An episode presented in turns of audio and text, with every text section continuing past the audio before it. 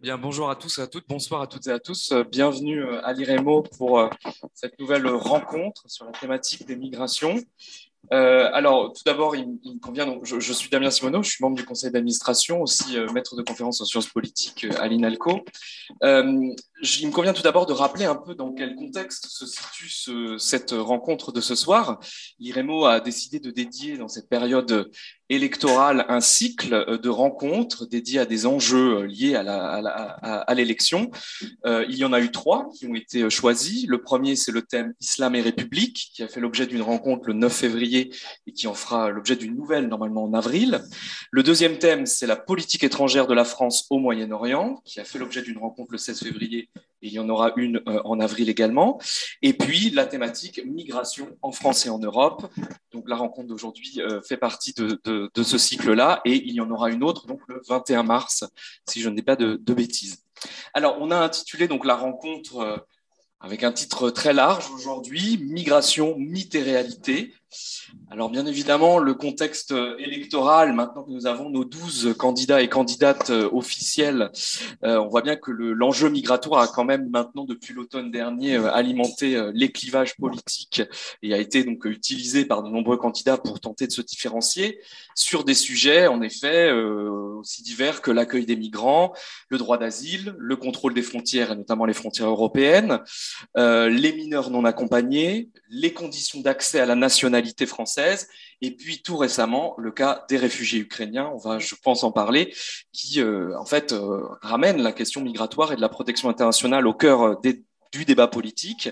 Alors on peut bien évidemment regarder les, programmes tels qu'ils sont précisés. Il y a des très bonnes plateformes qui font les comparatifs pour l'instant.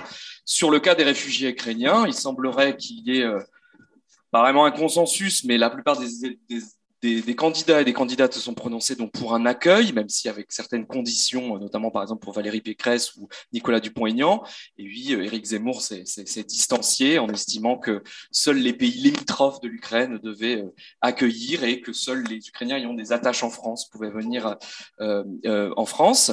Donc là, on a, on a une sorte de taux de, on va dire, de consensus. Alors que si on regarde d'autres sujets, j'en ai pris un autre, celui notamment sur les contrôles des frontières euh, de l'Union européenne eh bien euh, là, au contraire, on a des grands, des, clivages beaucoup plus importants. Certains candidats veulent retoucher le système Dublin, euh, d'autres veulent toucher même le fonctionnement et la, répartition et les mécanismes de solidarité entre États membres, et d'autres, au contraire, misent tout sur le renforcement des contrôles, je cite euh, selon euh, Marine Le Pen, l'idée de reprendre, de rétablir le contrôle comme si le contrôle n'existait déjà pas. Bref, on voit bien que sur ces sujets, le clivage est beaucoup plus important. Donc, l'immigration clive, elle est fait l'objet de politisation, ce n'est pas propre à la France bien évidemment, et on touche là bien évidemment à des éléments très régaliens puisqu'il s'agit du contrôle des mobilités euh, des étrangers, de leur accession possible euh, à la nationalité euh, française. Mais bien évidemment, la politisation eh bien, de l'immigration fantasme aussi beaucoup les faits migratoires, euh, s'appuie euh, et nourrit des polémiques, des controverses et des disputes, pour reprendre les termes de votre cours au Collège de France cette année qui, portait là-dessus. Voilà, donc pour faire un peu le tour de ces questions, donc migration, mythe et réalité, on a quand même ici la joie à l'IREMO d'accueillir trois spécialistes reconnus de l'étude des migrations. Je les présenter tous les trois et puis ensuite on, leur laissera la parole pour justement s'attaquer peut-être à une euh, idée reçue qui semble important euh, aujourd'hui à, à, déconstruire du moins à analyser. Alors, euh, je vais commencer donc par euh, Jean-Christophe Dumont, euh, au centre ici. Vous êtes directeur de la division des migrations internationales à la direction de l'emploi, du travail et des affaires sociales à l'OCDE. Vous avez donc, vous dirigez la publication annuelle de l'OCDE sur les perspectives des migrations et notamment, vous avez beaucoup publié sur l'impact économique des migrations internationales, sur la gestion des migrations et l'intégration des immigrés de leurs enfants dans les pays de l'OCDE. donc, vous avez notamment une expertise expertise euh, reconnue sur notamment l'idée du coût de l'immigration, qui est un thème qu'on qu entend très souvent dans, le débat politique. Euh, ensuite, euh, au, bout de ce panel, donc, nous avons Catherine Vitol de Vendem. Vous êtes juriste et politiste, vous êtes directrice de recherche émérite au CNRS rattachée donc aux séries à Sciences Po Paris. Vous avez été également consultante pour l'OCDE, pour le Conseil de l'Europe, pour la Commission européenne, pour le Haut Commissariat des Nations Unies pour les réfugiés, et vous êtes l'autrice de travaux et d'ouvrages justement qui essayent de faire l'état des lieux des faits sur l'immigration, notamment un atlas des migrations en 2021, géopolitique des migrations en 2019, et donc ça vient de paraître, c'est tout chaud. Euh, voilà, des idées reçues sur l'immigration dans la collection donc, Bibliothèque de l'IREMO à l'Armatan qui vient de paraître, et donc vous pouvez vous procurer ici euh, pour 5 euros si j'ai bien compris. Voilà, en tout cas Catherine pourra euh, sans doute en, dire plus sur, sur son ouvrage, et vous, vous avez notamment beaucoup travaillé sur les questions migratoires dans une perspective globale, mmh. c'est-à-dire comment l'enjeu migratoire est traité dans les arènes multilatérales, comment les enjeux migratoires interagissent aussi avec les questions de développement. Donc, euh, on, vous écoutera aussi là-dessus. Et enfin, donc, euh, à ma gauche, François Errand, euh, professeur au Collège de France, titulaire donc, de la chaire Migration et Société, au Collège de France et vous êtes également directeur de l'Institut Convergence Migration.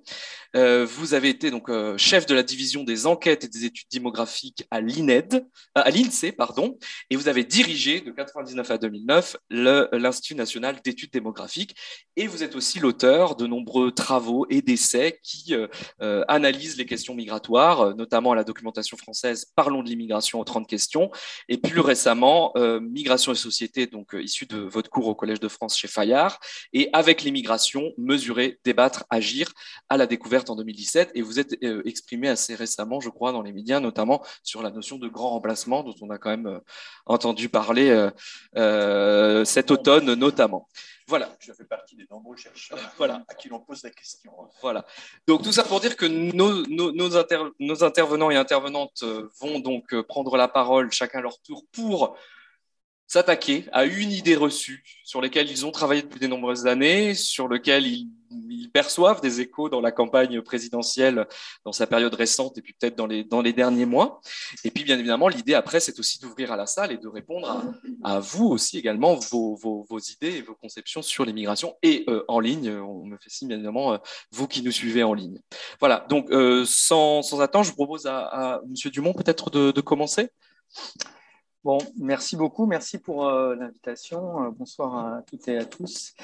Euh, alors moi, je suis parti d'une idée reçue qui est, qui est un peu globale, qui est parce qu'effectivement, je pense que c'est difficile de, de séparer ces, ces, idées reçues. Je pense que dans l'opinion publique, il y a la perception que l'immigration est importante et incontrôlée, d'une part, et deuxièmement, qu'elle est principalement peu qualifiée et coûteuse.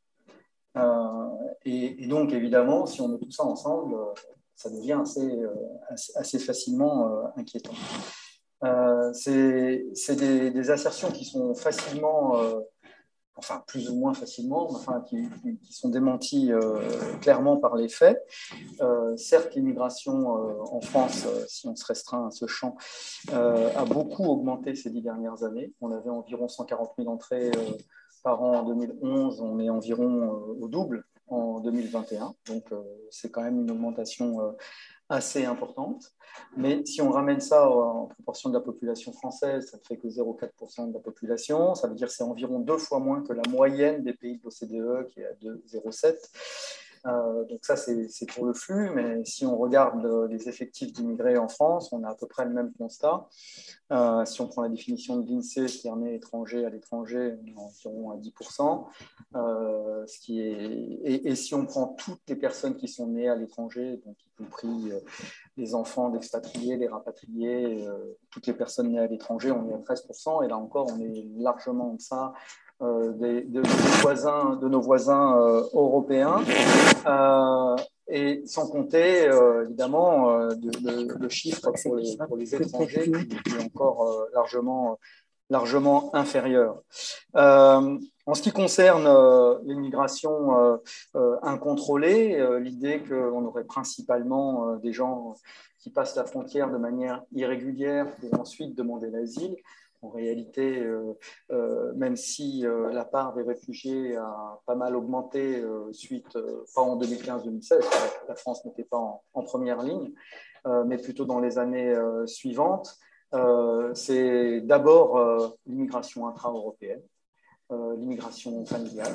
Et euh, maintenant, l'immigration de travail pour 14%, c'est-à-dire c'est au-dessus de la moyenne des pays de l'OCDE. La France, maintenant, a une part de son immigration de travail qui n'est pas du tout euh, négligeable. et en tout état de cause, ce ne sont pas principalement des demandeurs d'asile et, des réfugiés qui, qui, viennent en France. L'immigration peu qualifiée, en réalité, la proportion de diplômés du supérieur en France euh, est à peu près équivalente pour euh, les immigrés et les non-immigrés. Alors, euh, évidemment, il y a un effet d'âge. Hein, donc, si on regarde les nouveaux, les immigrés récemment arrivés, et on regarde les nouveaux entrants sur le marché du travail, il y a un écart. C'est vrai, il y a un effet de génération, merci. mais la proportion d'immigrés, enfin, le nombre d'immigrés diplômés du supérieur a augmenté presque deux fois plus vite ces dernières années que le nombre total d'immigrés. Donc, il y a une augmentation du niveau de qualification des immigrés qui est lié à la fois à la politique migratoire, à l'augmentation du niveau de qualification dans la population mondiale.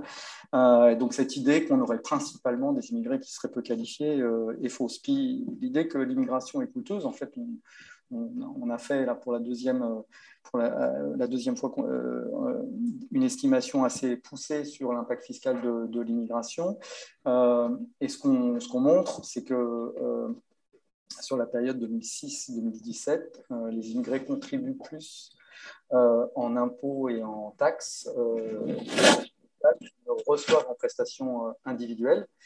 Et, même quand on prend en compte les autres dépenses publiques, c'est-à-dire éducation, santé, infrastructure, police, justice, au prorata de ce qu'ils représentent dans la population, il reste une contribution nette positive des immigrés qui, dans le cas de la France, est équivalente à un quart de point de PIB. Euh, ça veut dire que les immigrés contribuent au financement des dépenses militaires, euh, du service de la dette et des dépenses, euh, disons, de, publiques générales. donc, effectivement, quand on prend tout, tout en compte, on arrive à un chiffre négatif, mais c'est aussi négatif pour les non-immigrés. Donc, cette idée que l'immigration serait, serait forcément coûteuse est, est également fausse. Maintenant que j'ai dit ça, euh, je voudrais juste m'arrêter une seconde et vous faire part d'une expérience que j'ai eue il n'y a pas longtemps euh, sur euh, un plateau de BFM TV où on posait la question, on faisait réagir à l'assertion du candidat Zemmour selon laquelle il y aurait plus de 2 millions d'immigrés supplémentaires qui seraient arrivés dans le quinquennat du président Macron.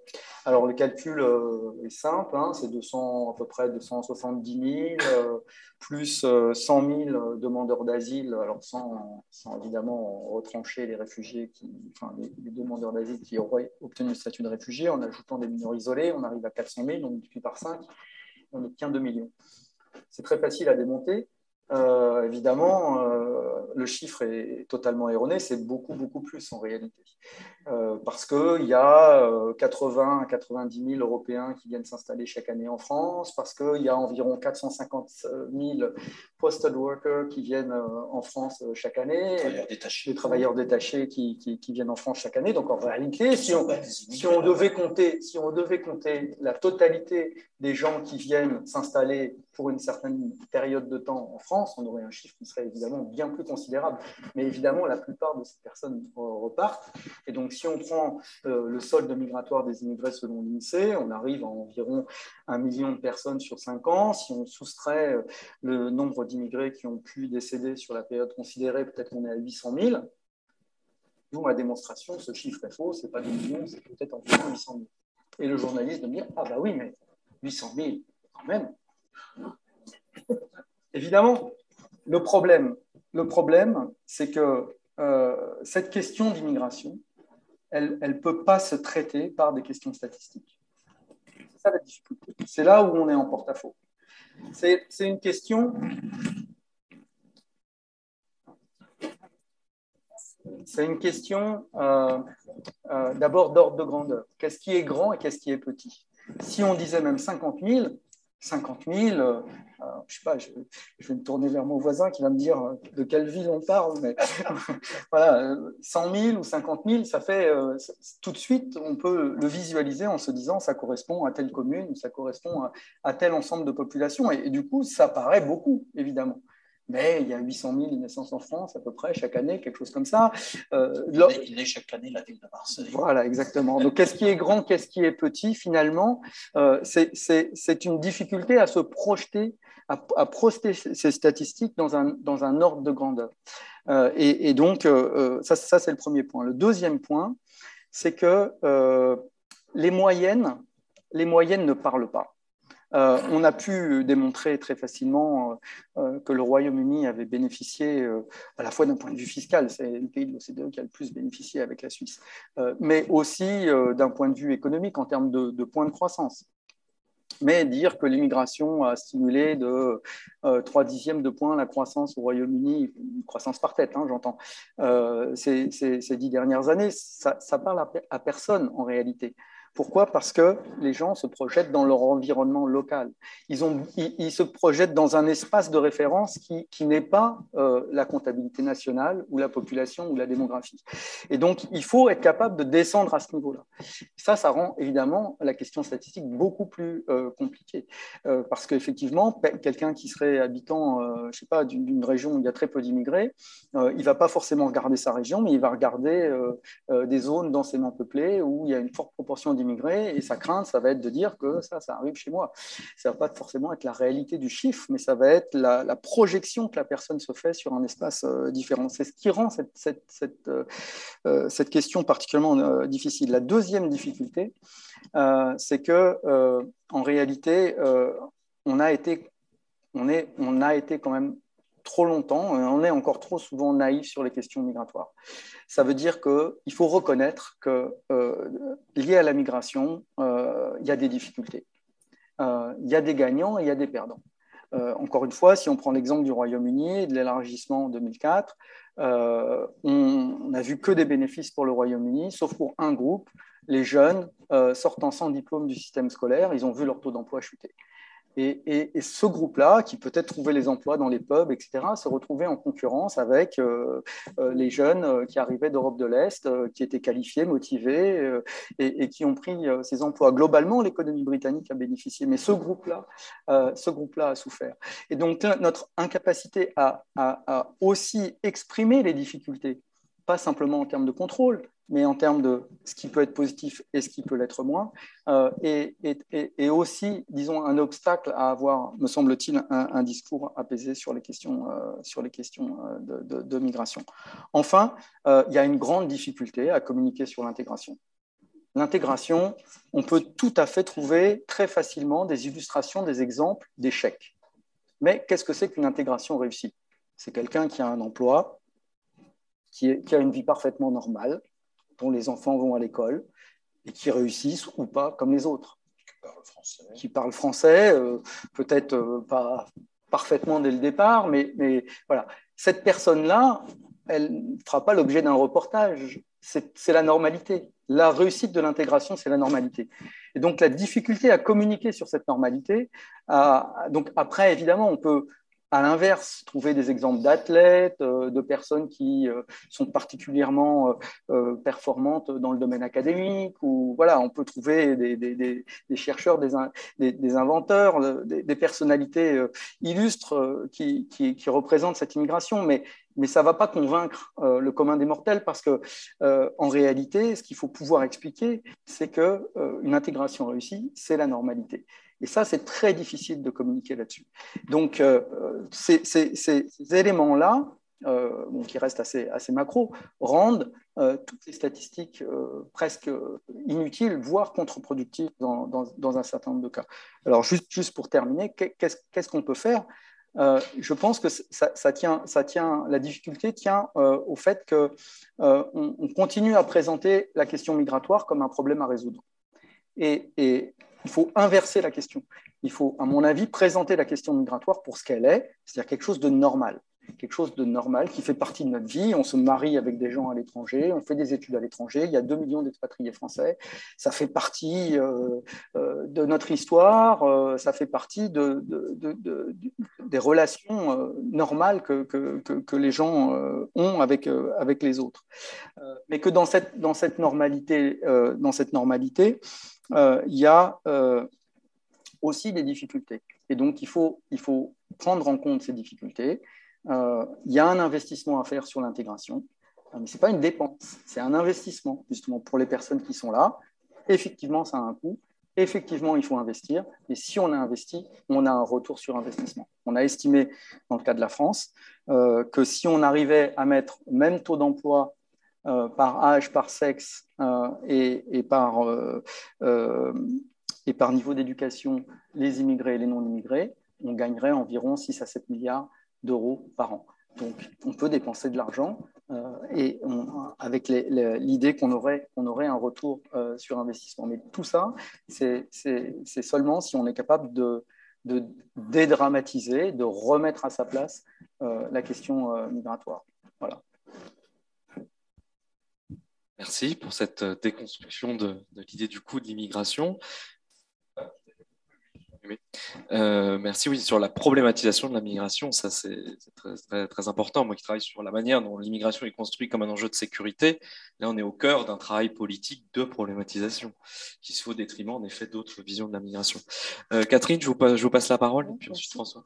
Alors moi j'ai choisi deux thèmes qui sont plus des thèmes de, de politique publique, si j'ose dire. Le premier, c'est C'était mieux avant c'est un sujet qui est récurrent euh, dans les idées reçues. Et le deuxième, c'est l'appel d'air et l'idée que les sans-papiers gênent l'intégration de ceux qui sont là, qui est connexe à cette idée euh, de l'appel d'air. Alors tout d'abord, c'était mieux avant, c'est une idée très largement répandue, y compris par le, directeur de, l'OFI, d'ailleurs, qui a sorti un petit livre là-dessus, persuadé que les immigrés de culture chrétienne se seraient mieux assimilés que les autres. Et euh, si on regarde, j'ai fait un autre euh, livre qui n'est pas encore sorti, mais qui est sur les figures de l'autre, en plongeant euh, depuis le, milieu du 19e siècle, on s'aperçoit que même les Auvergnats étaient extrêmement mal considérés à Paris, par exemple, et que les termes qui étaient employés pour les Auvergnats, on pourrait les transposer tels quels aux migrants d'aujourd'hui, notamment maghrébins, subsahariens, etc. Donc, tout euh, nouvel arrivant, euh, et euh, surtout s'il est inséré très bas dans le marché du travail, est particulièrement mal considéré, et surtout la période de l'entre-deux-guerres. Alors déjà, la fin du 19e siècle, il y avait tout un débat sur l'immigration extrêmement violent dans une période où on avait particulièrement besoin de main-d'œuvre, mais qui est réapparu surtout dans l'entre-deux-guerres, crise économique, 3 millions d'étrangers en France, le livre de Georges Mocot, 1932, sur les, qui même lui, il, fait un tri euh, des étrangers selon euh, leur capacité, euh, entre autres, à s'assimiler, puisque c'était le terme de l'époque, avec les nationalités les unes après les autres, selon ses propres critères, et d'autres encore plus violents là-dessus. Le docteur Martial, d'ailleurs, un petit peu quelques années après, sur une approche raciale précisément de, de l'immigration, qui trie les immigrés selon leur c'est vu à lui. Euh, et donc, euh, ces thèmes étaient laissés. Alors, donc, ça, c'était pas du tout mieux avant. Toutes les monographies qui ont été faites, et il y en a beaucoup sur les Italiens, l'accueil des Espagnols euh, républicains et quelques les, Nord-Africains qui étaient contrôlés par le ministère de l'Intérieur, alors que les autres étaient gérés en fait par les employeurs qui faisaient venir la, main-d'œuvre. Euh, tous ces euh, travaux montrent qu'en fait, ce n'était pas du tout mieux avant et que d'abord la, dimension euh, chrétienne était même parfois reprochée aux Italiens, aux Polonais qui étaient dans une France un peu radicale socialiste et laïque, considérés comme trop proches de, de leur curé et surtout trop dociles sur le marché du travail, ce qu'on voit déjà dans Germinal, dans Zola, il raconte les Belges qui euh, euh, sont très mal vus parce que pour les ouvriers français, euh, c'était des, mauvais coucheurs, si j'ose dire. Donc, ce n'était pas du tout mieux avant. Et le regard qui était porté sur les Européens, qui était surtout l'essentiel de l'immigration à l'époque, était tout aussi violent que celui qu'on trouve aujourd'hui sur d'autres groupes. Donc, ça, je crois que c'est très, très important puisque l'idée que le fait que des migrants chrétiens et pu mieux s'assimiler est une idée totalement fausse et qui est euh, très, très, très répandue dans l'opinion publique aujourd'hui. et alors qu'à l'époque, ce n'était pas du tout la dimension chrétien ou pas qui était mise en avant dans les critères d'assimilation, mais des critères plutôt raciaux très fortement utilisés à l'époque. Donc ça, je crois que c'est vraiment une idée complètement fausse et on avait un peu oublié cette dimension raciale pendant les, les 30 glorieuses parce qu'on avait besoin de main-d'œuvre et il fallait euh, faire tourner les usines. Et, à l'époque, dans le monde ouvrier, moi j'avais fait deux ans d'enquête sur Renault, on parlait pas de, aucun euh, propos raciste ne pouvait avoir lieu au, sein de l'entreprise.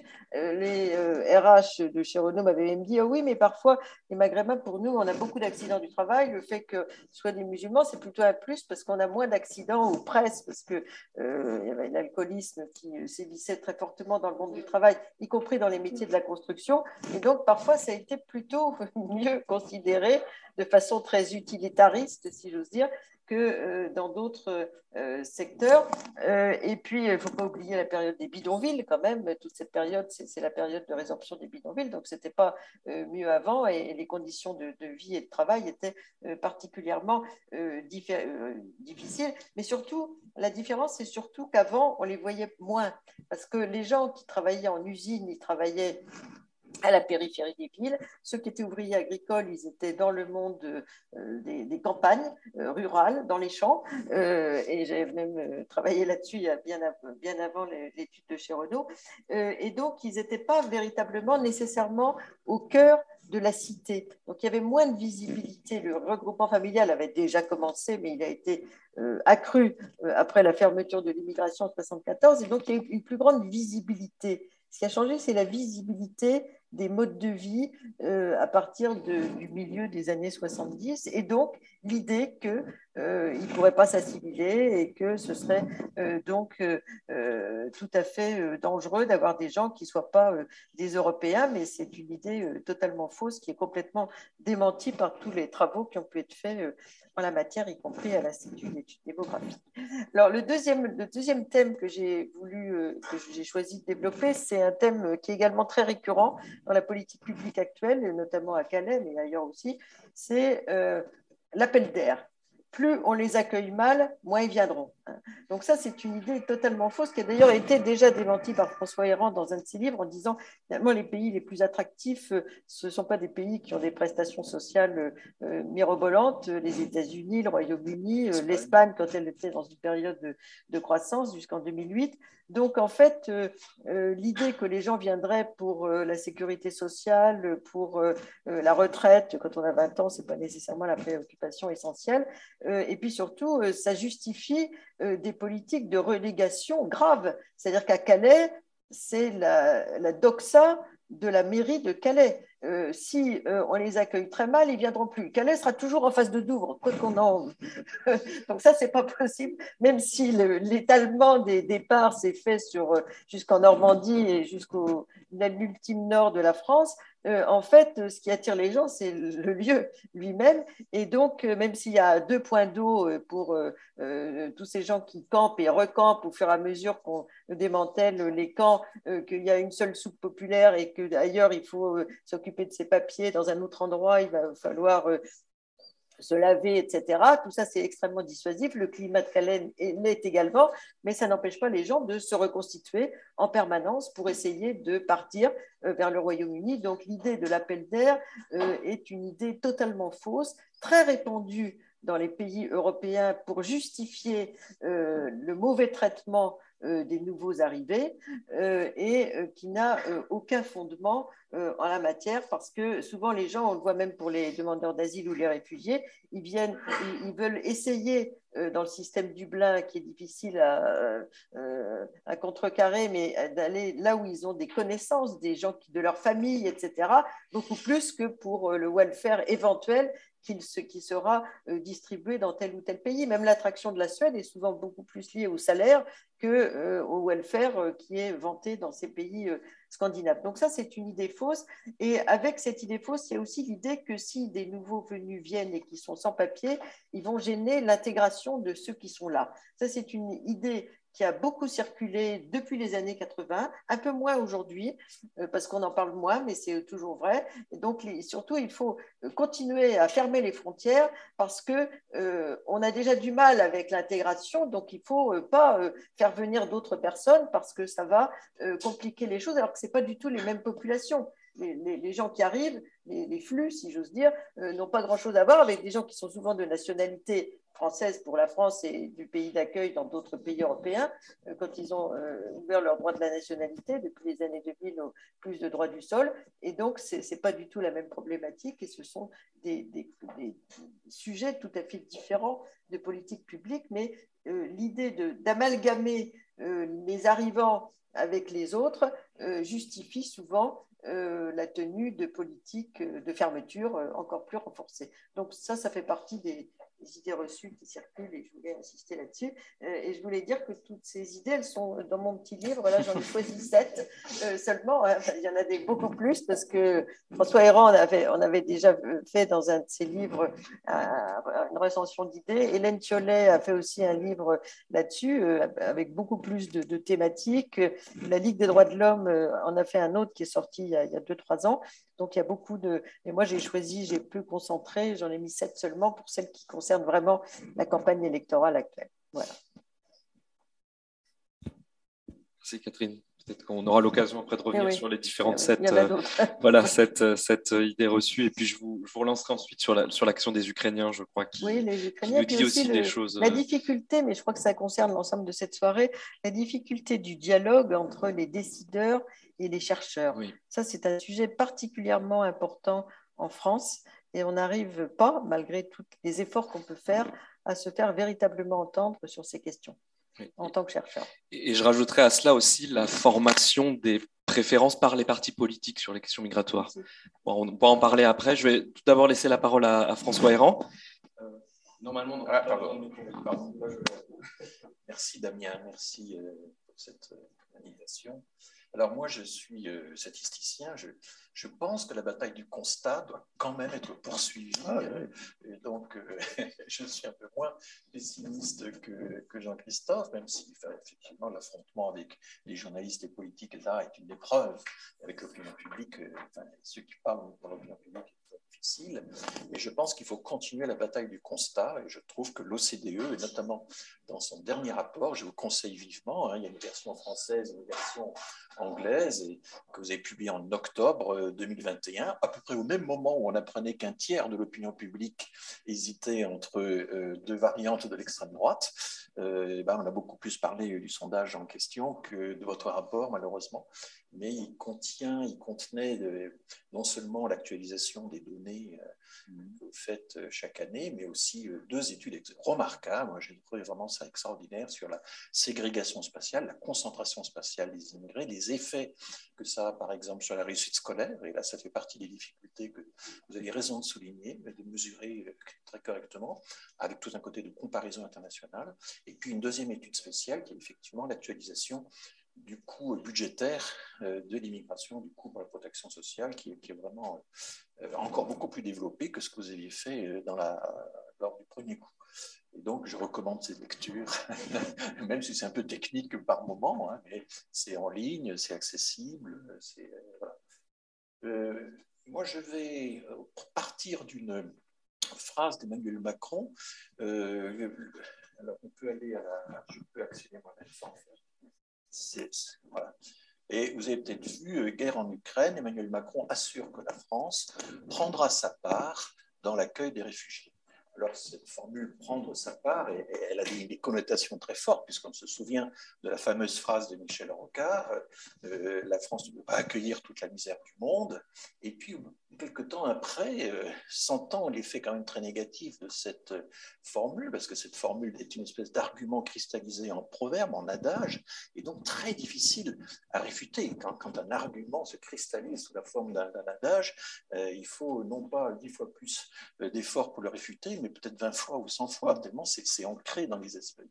Alors il faut quand même savoir qu'il y a eu une très belle enquête d'une journaliste de Libération, Juliette Desbordes, misère du monde, ce qu'a vraiment dit Michel Rocard. Parce qu'il y a l'idée que Michel Rocard a dit oui, on ne peut pas accueillir toute la misère du monde, mais la France doit prendre sa part. Eh bien, en fait, c'est seulement sept ans après avoir prononcé euh, la première partie de la formule qu'il a ajouté ce, repentir, comme disent les ah. peintres, qui est, euh, voilà, donc euh, au début, les déclarations initiales qui ont été multipliées à l'Assemblée nationale, dans plusieurs émissions télévisées, là je donne des références, nous ne pouvons pas héberger toute la misère du monde, notre pays ne peut accueillir et soulager toute la misère du monde, donc c'est des variantes sur ce thème, mais la France doit en prendre sa part, et bien ça c'est un compliment qu'il a apporté seulement dans une tribune du monde en 96, et donc sept ans après. Hein. C'est un... Et je me souviens qu'au moment de la discussion de la loi Collomb, euh, un moment, un député, je crois que c'était le, euh, euh, rappelle la phrase de Michel Rocard, et aussitôt tous les députés socialistes en cœur, mais la France doit en prendre sa part, enfin, euh, houspillant le député qui avait oublié la seconde partie de la phrase, mais eux-mêmes avaient oublié qu'en réalité, ça avait été prononcé sept ans, c'était un correctif sept ans après. Ben, le correctif n'a jamais vraiment marché, et tout le monde n'a retenu en réalité que euh, la première partie de la phrase. Alors, qu'est-ce que ça veut dire prendre sa part? Par rapport, par exemple, à l'afflux des réfugiés ukrainiens, qu'est-ce que ça voudrait dire? Donc, on a, on a l'exemple. Donc là, on a en chiffre absolu le nombre de demandes d'asile qui ont été enregistrées en Europe, et ce sont des données d'Eurostat, puisque Eurostat, l'Office statistique Commission européenne, est tenu, c'est une législation européenne de communiquer toutes les données sur la demande d'asile, le traitement de la demande d'asile, etc., de façon extrêmement précise. On a des données quand même très harmonisées, hein, absolument remarquables, mais qui sont sous-utilisées, complètement sous-utilisées dans le droit. Et donc là, vous voyez comment, alors j'ai rassemblé quelques pays, j'en ai, bon, tout à fait en haut, vous avez la Hongrie qui a une grande pointe, mais la Hongrie, après avoir dû accueillir très rapidement euh, des Syriens, et des Irakiens, etc., les a, obtenu de l'Allemagne et de l'Autriche le droit de les expédier tous euh, vers euh, ces pays voisins. Donc les pays nordiques ont arrêté assez tôt, hein, la Suède notamment l'accueil, l'Allemagne l'a arrêté un peu plus tard. Je rappelle, et c'est une chose que j'aime bien signaler, c'est que le fameux discours d'Angela Merkel en août 2015 n'a pas ouvert les vannes, contrairement à ce qu'on a dit. Il y avait déjà 400 000 demandeurs d'asile qui étaient enregistrés au moment où elle a fait son discours. Donc c'est un discours qui a accompagné un mouvement et qui a dit écoutez, les projections nous disent que ça devrait aller jusqu'à 800 000. Ben, on, on devrait y réussir en mobilisant toutes les composantes de la société allemande et en comptant sur la solidarité européenne. Et c'est là son erreur, elle n'a jamais pu compter sur la solidarité européenne, puisque le plan de M. Juncker, déclenché quelques jours après son discours, eh bien, a totalement échoué et s'est heurté à toutes sortes d'oppositions, y compris de la part de la France. Alors, vous voyez en bas, là, en bleu sombre, le nombre, tout ça c'est des chiffres absolus, le nombre de demandeurs d'asile que nous avons enregistré, bah, c'est très très inférieur à, mais bon, il y a pire encore, le Royaume-Uni s'est complètement défaussé dans toute cette histoire. Donc j'ai déjà raconté ça à plusieurs reprises, mais on va regarder un peu comment ça se, alors ça, donc je rappelle toujours qu'il faut euh, euh, recalculer ça euh, par million d'habitants. Il faut tenir compte au fond de ces capacités d'accueil structurelles que sont bah, la taille de la population d'un pays. Et quand on prend soin de, quand on fait ça, on se perçoit que toutes les demandes d'asile qui ont été enregistrées, ça c'est une moyenne annuelle de tous les années 2014-2020, eh bien reclassent les pays de façon très spéciale. Alors je suis désolé, les pays sont en anglais, mais enfin ça c'est Chypre. Vous voyez que Chypre, Malte, la Grèce, les petites îles États ou les pays, en première ligne sont très exposés, mais enfin la Suède, l'Autriche, tout le monde germanique hein, a été quand même très euh, euh, enregistré un grand nombre de, demandes d'asile. Et puis vous voyez que la France euh, eh ben, se situe au, milieu, là, elle est sous la moyenne européenne, mais la Grande-Bretagne encore plus bas, etc. Enfin, je ne vais pas commenter tout ça. Tout le bloc communiste en rose en bas est complètement à part, enfin, n'a accueilli quasiment personne, mais on regardera par nationalité d'origine comment tout ça se, se, On peut prendre la suivante. oui, alors là, ça c'est pour vous dire qu'entre le, je crois que c'est la Pologne en bas qui est cachée sous, le, sous la bande, euh, et, euh, et, et, Chypre, non, c'est la Slovaquie, il y a rapport de 1 à 167 il y a quand même des comportements fondamentaux comme euh, enregistrer les demandes d'asile qui euh, varient dans des proportions absolument phénoménales. L'Europe est complètement déchirée euh, de 1 à 176, c'est un ratio énorme. Donc il faut comment unifier tout ça donc, Voilà, on peut passer à la suivante. Ça, c'est un peu la même chose, mais dans le temps. Et tenu, toujours en tenant compte de ce qui se passe par million d'habitants. Et on voit que la Grèce, par exemple, eh bien, désormais porte une charge proportionnellement à sa population très lourde, hein, que la France est très très en dessous, a un peu dépassé l'Allemagne en proportion et a rejoint finalement la moyenne européenne, hein, ce qui a suscité un, gros émoi. Et puis on peut ajouter, euh, cette diapo suivante, euh, d'autres pays qui montrent que la Suède, voilà, les Pays-Bas, etc., ont commencé très tôt, et puis que parmi les pays qui supportent la charge la plus forte dans de la pression de la demande d'asile, hein, eh il y a Chypre, Malte, Grèce, tous ces pays en première ligne qui, à cause du règlement de Dublin, eh bien, doivent euh, traiter euh, ces demandes, tandis que les grands pays continentaux à l'arrière se, défaussent un peu sur eux. Ensuite, alors ça c'est nouveau, c'est un dessin que j'ai fait aujourd'hui, euh, c'est le nombre de premiers demandeurs d'asile, mais cette fois en distinguant les Syriens, les Afghans, les Irakiens, qui ont été, alors là j'ai pris trois pays, là encore il faut déplacer la barre du dessus, parce que moi euh, voilà, parce que j'ai pris la Pologne.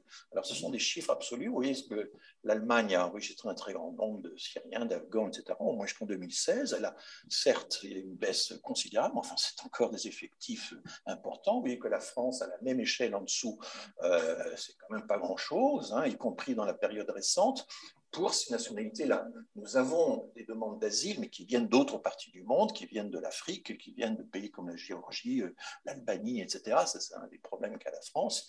On a accordé des visas trois mois à ces pays-là, et on s'étonne ensuite qu'ils veuillent prolonger le séjour chez nous. Mais...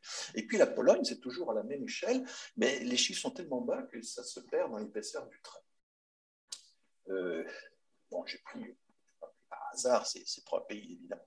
Alors regardons la suite.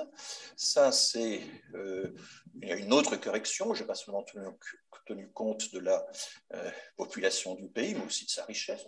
Dire que plus un pays est riche, plus il a une capacité d'accueil. Et donc, on retrouve quand même euh, l'Allemagne, même si elle est riche, la Suède, l'Autriche, etc., sont quand même, vu leur richesse et vu leur population, ont cette fois euh, fait un effort considérable, car ce n'est plus simplement l'enregistrement des demandes, ce sont les décisions positives euh, de, protection qui ont été prises. Là, on a, vraiment le, Voilà. Et puis, vous voyez que tous les pays de l'Europe centrale sont en, queue de classement. le Royaume-Uni, la France est très en dessous de la moyenne européenne, qui est représentée par la flèche bleue. Donc, vous voyez tout le discours sur nous sommes euh, envahis par la demande d'asile. Il y a une formule qui m'a beaucoup frappé. Marine Le Pen utilise sans cesse la formule que pour elle, l'accueil des, réfugiés, c'est la folie migratoire. Ben, il n'y a rien de fou dans cette affaire. On, on contrôle beaucoup plus que ce que on est très en dessous de la moyenne européenne. Enfin, voilà. Donc le décalage est absolu et total entre le discours public et les euh, données. On peut faire des hypothèses sur la qualité des données, mais enfin, elles ne, elle ne remettraient pas en cause euh, le classement. Diapo suivante.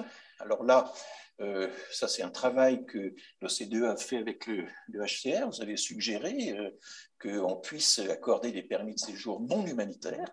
Alors, c'est justement la permis familiaux, hein, mais aussi du travail, des études.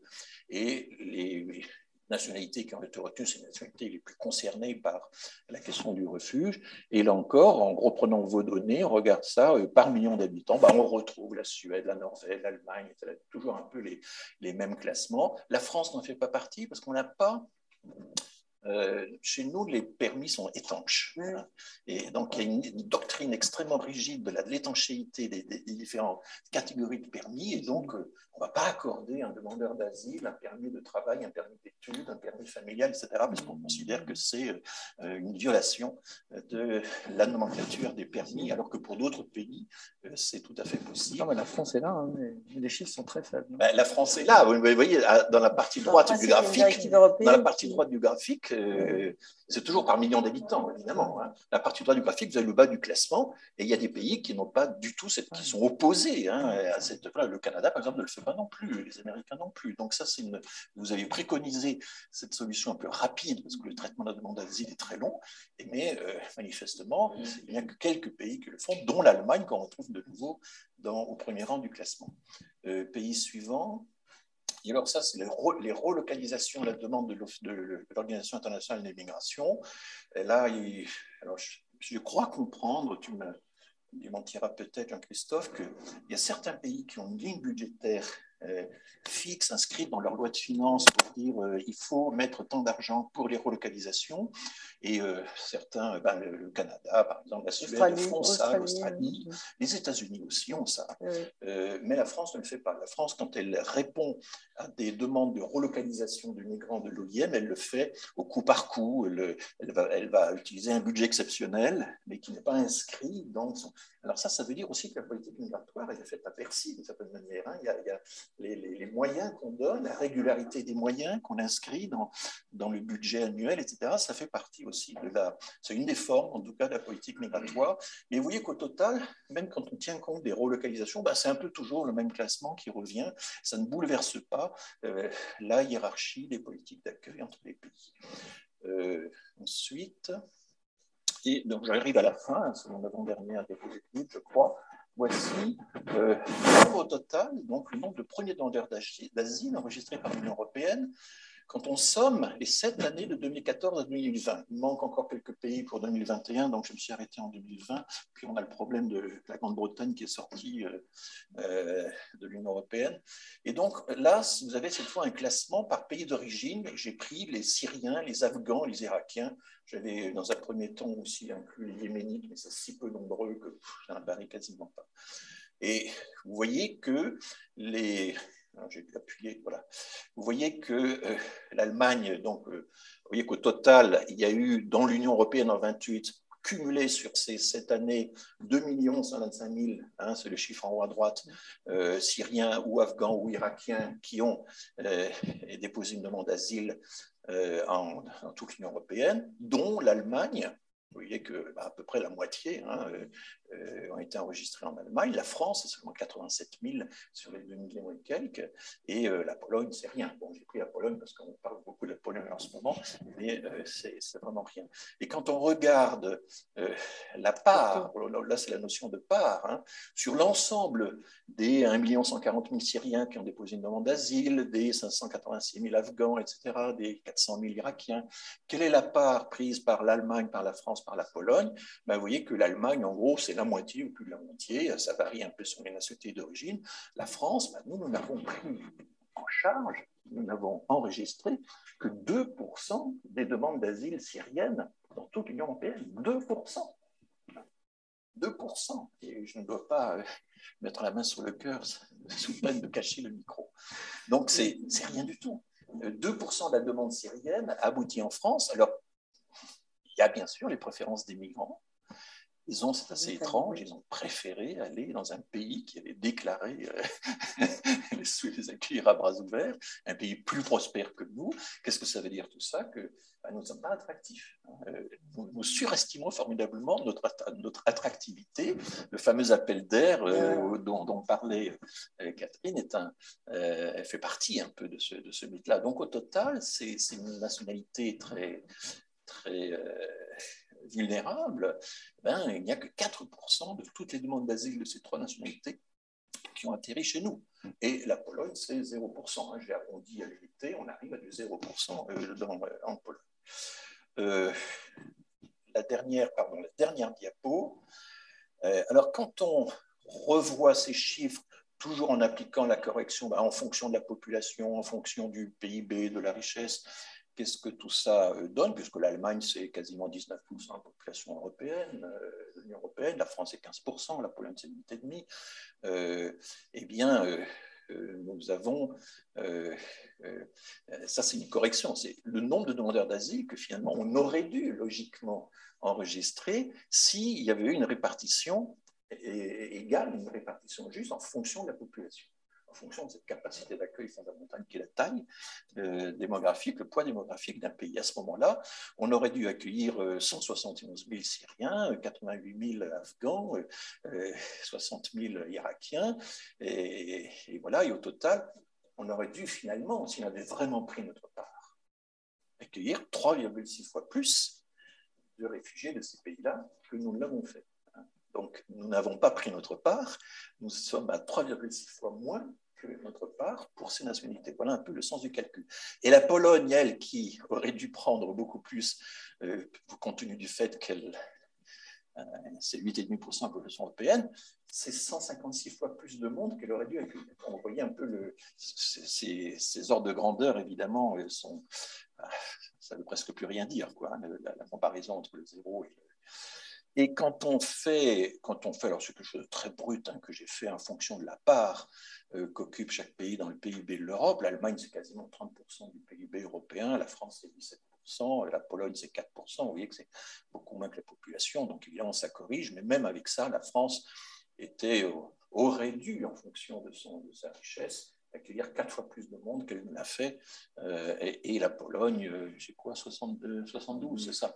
Bon, vous voyez, la France, on a, on a, on a, fait, on a accompli que, voilà, un tiers, un quart euh, donc, qu'est-ce que ça veut dire prendre notre part dans l'accueil des Ukrainiens? Je vais terminer là-dessus. Mais en gros, ce qui est frappant, c'est que les annonces, les prévisions qu'on fait, 5 euh, millions, 6 millions d'Ukrainiens peut-être, c'est de l'ordre de grandeur de ce qu'on observe au Venezuela, on a 4 millions et demi. C'est l'ordre de grandeur de la Syrie. On peut dire que les deux tiers, les trois quarts euh, ces réfugiés vont aller dans les pays limitrophes, c'est ce qu'on observe actuellement avec euh, la Pologne. En cela, ils sont aidés par le fait qu'il y a déjà une énorme immigration ukrainienne en Pologne, mais qui est temporaire, enfin qui est de moins de trois mois, enfin qui facilite les contacts, les, voilà. Euh, on pourrait imaginer qu'effectivement, eh ben, finalement, euh, l'ordre de grandeur euh, du nombre de réfugiés ukrainiens qui n'iraient pas dans les pays limitrophes, mais iraient dans l'Europe de l'Ouest, ce serait à peu près la même chose que les Syriens, les Afghans, etc. Donc, moralité, c'est 200 000 personnes à peu près qu'il faudrait s'apprêter à accueillir. Si le président Macron tient parole et dit nous devons prendre notre part dans l'accueil, ben, il faudrait qu'il annonce 200 000 euh, personnes à accueillir, 200 000 Ukrainiens à accueillir euh, dans notre pays. Voilà. Mais je n'ai pas l'impression que le débat public aille dans cette direction. Merci. Merci beaucoup François pour ce travail euh, de déconstruction de l'idée de, de, prendre sa part. Alors là, on a, on a quand même eu trois on va dire, euh, disciplines quelque part un peu différentes, la statistique, l'économie, l'histoire, la sociologie et la science politique, pour déconstruire des idées reçues sur l'immigration. Je, je, voudrais peut-être vous, vous, relancer, je, je, je, vais, je, vais, prolonger la, la remarque de Catherine qui, qui, semble assez essentielle pour des chercheurs. Euh, je vous ai présenté tout à l'heure des éléments de, de comment les, les, principaux candidats à la présidentielle se positionnent sur des, des enjeux migratoires euh, très, très divers. Bah, comment, euh, vous en avez parlé tous les trois, comment on analyse cet écart entre le discours public et les données, comme euh, tu disais François, ou euh, plus largement le savoir scientifique et la politique? Alors en sciences politiques, on a pas mal d'outils pour étudier ça. On essaye de voir comment les préférences des partis se forment sur ces enjeux-là. Il y a des comparaisons entre États qui sont intéressants. On regarde la médiatisation. Et Dieu sait qu'il y a beaucoup de choses à dire. Hein. L'Institut Convergence Migration, il y a aussi un programme qui s'appelle Desinfox Migration, qui travaille aussi sur comment est-ce qu'on aborde les sujets migratoires dans les médias et qui vise aussi à amener l'expertise de chercheurs euh, pour déconstruire euh, tout cela. Euh, voilà, donc c'est un peu la question. Peut-être on, peut, refaire un tour, parce que je suis sûr que vous avez, à mon avis, beaucoup de choses à dire, chacun et chacune d'entre vous là-dessus. Comment on analyse cet écart quelque part entre le savoir et la manière dont on parle migration aujourd'hui en France? Dans les bas publics notamment. J'avais essayé de. J'ai fait un texte là-dessus d'ailleurs dans la revue Esprit sur savoir et pouvoir en reprenant euh, Max Weber, mais surtout pour montrer que en fait le monde des chercheurs, en France surtout, euh, fréquente assez peu le monde des décideurs. Et les décideurs, même si on a écrit euh, dix bouquins euh, sur un tel sujet, ils vont regarder surtout les sondages. Donc, le, le, même si ces sondages, il y a un livre qui vient de sortir sur les, euh, les, fausses euh, données des sondages, euh, qui est sorti récemment de quelqu'un de l'Université de Montpellier, d'Aisé, euh, très intéressant d'ailleurs, qui montre que finalement le sondage politique, c'est juste pour faire de la pub pour des instituts de sondage qui font des gros sondages à des fins de, de marketing, mais finalement, la valeur de ces sondages est très limitée. Ça, c'est un sujet. Mais en revanche, ils ont un poids considérable. Et donc, la peur euh, des résultats euh, qui sortent des sondages plus euh, de, des discours de l'extrême droite ambiant conduisent indépendamment de toute donnée rationnelle, d'abord rationnelle, plus de recherche, à prendre des décisions qui sont une sorte de fuite en avant dans le, le, sécuritaire, le dissuasif, le répressif. Et on le voit dans les politiques menées par les préfets. Je crois que ce serait intéressant de faire une, une recherche spécifique sur la, politique des préfectures euh, complètement à l'encontre des besoins économiques. Même avec la crise de la Covid, on n'a pas changé euh, la politique migratoire. On a vu qu'on avait des secteurs où on manquait, dans plusieurs pays européens d'ailleurs, cruellement de main-d'œuvre. On n'a on a rien changé. On n'a pas dit on va ouvrir plus les frontières à des canaux d'immigration légale euh, dans les secteurs où on en a besoin dans le marché du travail, même si la politique allemande a changé. Maintenant, elle a adopté un programme pour une politique moderne de l'immigration, mais dans les autres pays européens, on n'a rien changé. En France, surtout rien. La politique de je suis un peu ce que font les associations dans le suivi des, des, sans-papiers, euh, eh bien, euh, les politiques des préfectures sont euh, toujours, on, est, on suit un peu la ligne déjà tracée, le refus, et on attend dix ans une régularisation, etc. Ça n'a aucun sens économique et ça n'a aucun sens humain, c'est désastreux, il ne faut pas oublier les choses. et de toute façon, je pense que c'est une politique pour l'opinion publique on regarde l'opinion en décidant, mais après, on veut euh, voir euh, l'effet d'une décision sur l'opinion publique. Donc, c'est un dialogue avec l'opinion publique. Euh, la politique publique d'immigration dans notre pays, mais aussi dans, sans doute dans d'autres pays européens. On l'a vu en Italie avec l'épisode de 2018, etc. Donc, ça, c'est un vrai sujet parce que je pense que le domaine de l'immigration est peut-être le domaine où les décideurs s'inspirent le moins des travaux de recherche. On, tient un peu compte quand même des biologistes, on, l'a vu pendant la Covid, il y avait des controverses, mais enfin quand même, euh, pour l'environnement, un petit peu quand même, mais dans le secteur de l'immigration, euh, on a l'impression que ce sont deux mondes complètement séparés et les chercheurs ont la réputation d'être des euh, doux rêveurs, alors qu'en fait, on propose plutôt des choses rationnelles euh, dans ce domaine. François Véran l'a même écrit une fois dans le monde, et, mais c'est absolument pas pris en compte parce qu'on est dans, des, secteurs où on a le, on a très très peu de, liens, d'occasions de pouvoir vraiment dialoguer de façon ouverte euh, sur ces questions-là avec les décideurs, d'où l'écart entre les données et puis la, prise de décision politique. Et c'est vrai aussi à l'échelon européen, bien sûr, avec l'échec du pacte européen sur l'immigration et l'asile. Sur certains points, peut-être des, perspectives un petit peu différentes, mais euh, moi, je, il me semble que dans, le cas de la France, euh, euh, c'est plus marqué qu'ailleurs, sans doute. Un adage qui maintenant est sans doute démenti a longtemps été on ne gagne pas de, vote avec l'immigration, on peut que perdre. maintenant, il y a des partis politiques qui en ont fait leur fonds de commerce, mais pendant longtemps, l'objectif était de ne pas en parler de ne pas en parler. François Hollande, c'est typique. C'est typique de ça. Donc, pendant longtemps. Son conseiller, il a, son conseiller d'immigration a écrit un livre après le quinquennat euh, où il raconte de façon explicite que François Hollande ne voulait pas qu'on en parle, en parler le moins possible. On n'a jamais su ce qu'il en pensait. Donc, ne pas parler euh, d'immigration et ne pas agir sur l'immigration pendant 20 euh, ans, euh, même plus, hein, même depuis, depuis les années 80 en réalité, hein, euh, quasiment. il n'y a pas eu de politique d'intégration en France, digne de ce nom. il y a une politique de la ville, mais il n'y avait pas de politique d'intégration au sens où ça, peut se, ça a été mis en œuvre dans, dans beaucoup d'autres pays de l'OCDE. donc ne pas parler de quelque chose, ne pas disons, apporter euh, les moyens de la puissance publique pour euh, traiter ce dont on parlait tout à l'heure, les difficultés qu'il peut y avoir pour les gens, pour les primo-arrivants notamment, qu'ils soient réfugiés ou, membres, enfin, ou, qui, rejoignent leur famille. ce, non-dit a, laissé un espace, effectivement, dans lequel se sont engouffrés des partis politiques qui ont instrumentalisé la question.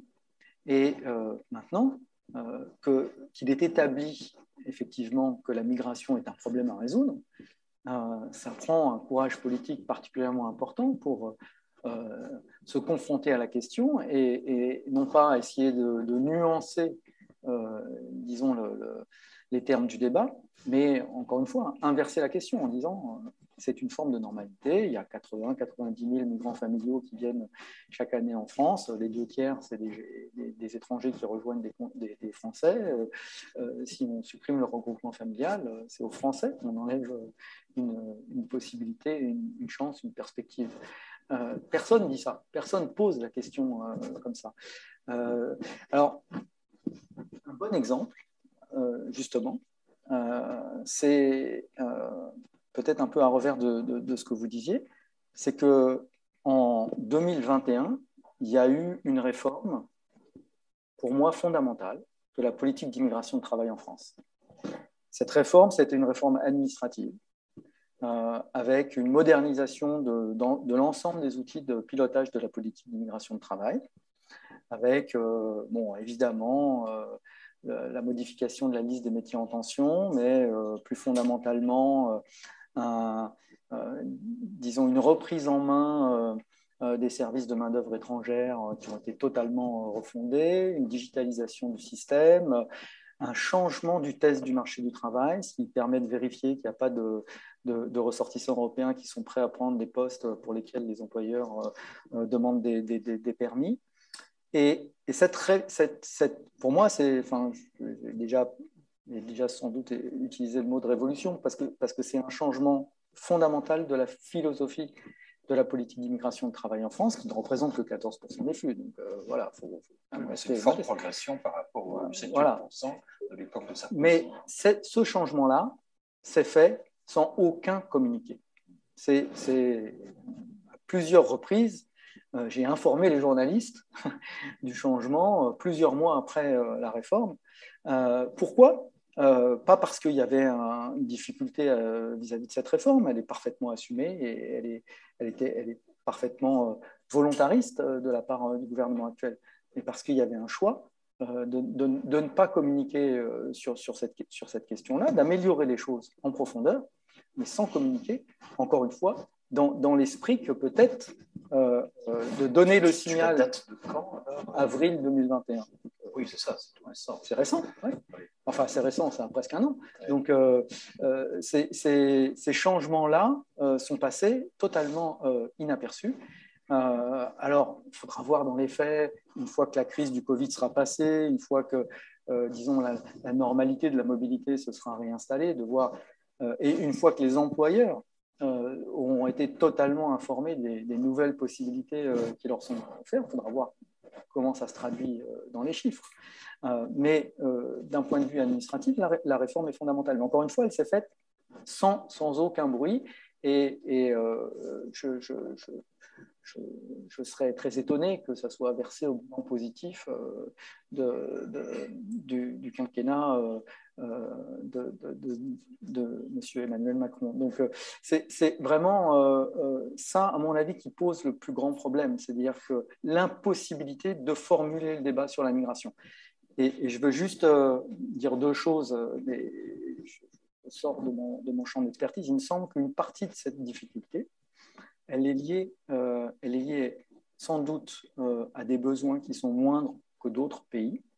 Euh, et donc en Allemagne, suite notamment euh, au fameux rapport de Théo euh, Sarrazin, il y, a, eu ce débat en Allemagne. Et l'Allemagne, suite à ce débat, a, Thilo Sarrazin, voilà, s'est énoncé, s'est identifié comme un pays d'immigration, ce que la France n'a jamais fait.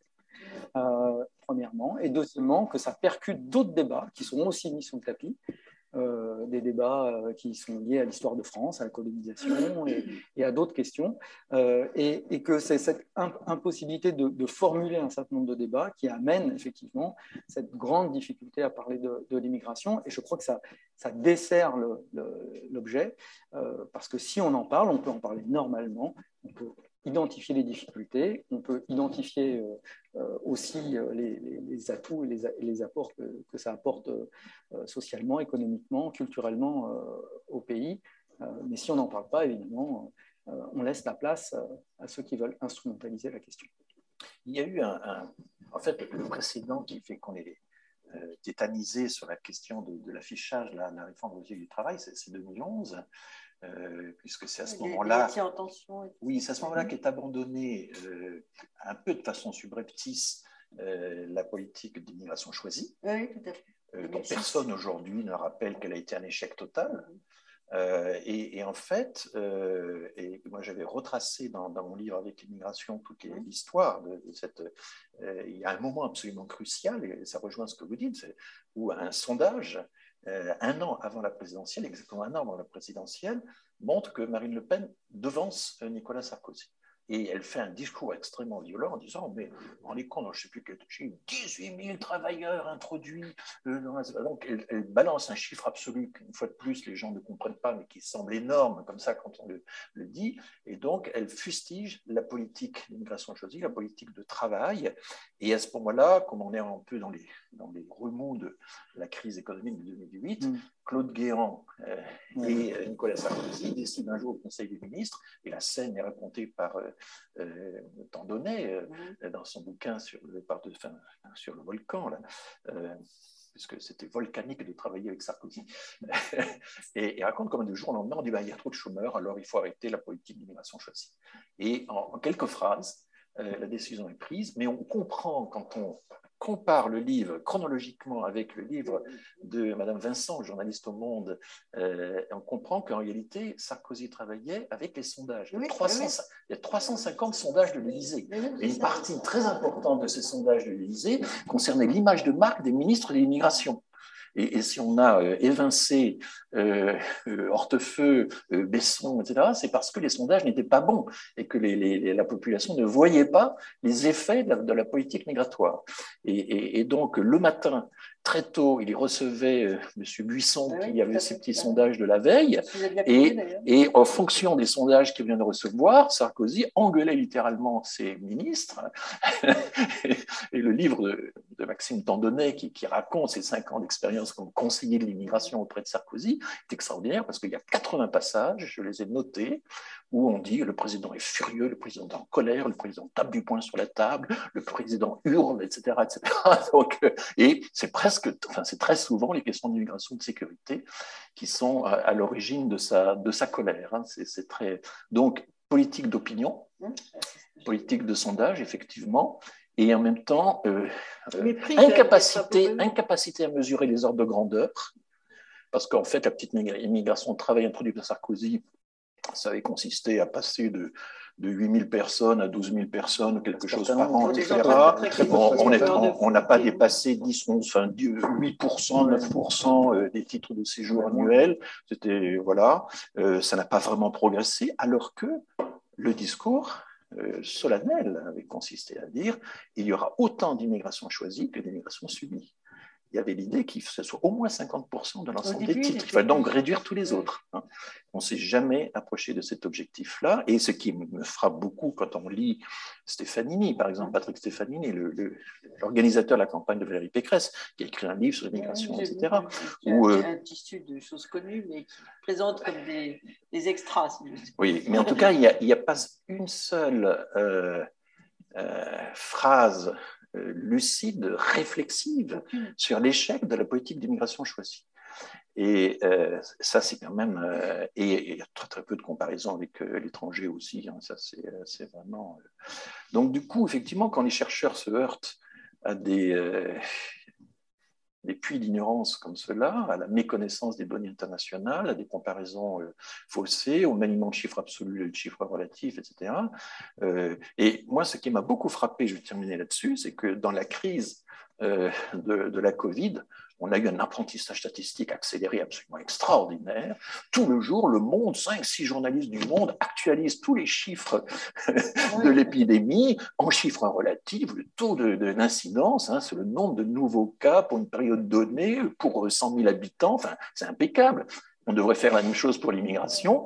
Donc, en, en, matière de santé publique, on a une exigence absolue qui est qu'effectivement, il faut faire quand même de la bonne statistique. Et je pense qu'on a fait de la bonne statistique et que la comparaison des taux de prévalence euh, technique absolument indispensable pour comparer les départements, les hôpitaux, euh, pour comparer les pays, pour comparer les périodes, etc. Ça s'est imposé, alors qu'en termes d'immigration, on ne fait jamais ça, on travaille dans des chiffres absolus, on, on, impressionne à bon compte euh, le public, etc. Il y a, un décalage extraordinaire entre la statistique de la santé publique et la statistique migratoire. bon, alors cela dit, suis pas totalement, totalement pessimiste. Vous êtes souvent invité, euh, moi aussi, au Parlement. j'ai, au total, il y a 65 parlementaires à qui j'ai eu l'occasion d'exposer ce que je suis en train de vous raconter. Et je les trouve assez attentifs. Mais le problème, à mon avis, de Macron, c'est qu'il avait un niveau de formation des députés, un niveau moyen de formation des députés plus élevé que les générations parlementaires précédentes, mieux formés, ayant des expériences euh, scientifiques ou d'entreprise, etc., des gens capables de lire des statistiques, capables de comprendre ce que c'est que des taux d'incidence, par exemple, etc. Il a complètement sous-employé, voire méprisé ce personnel de qualité. 50 députés euh, ont quitté son parti.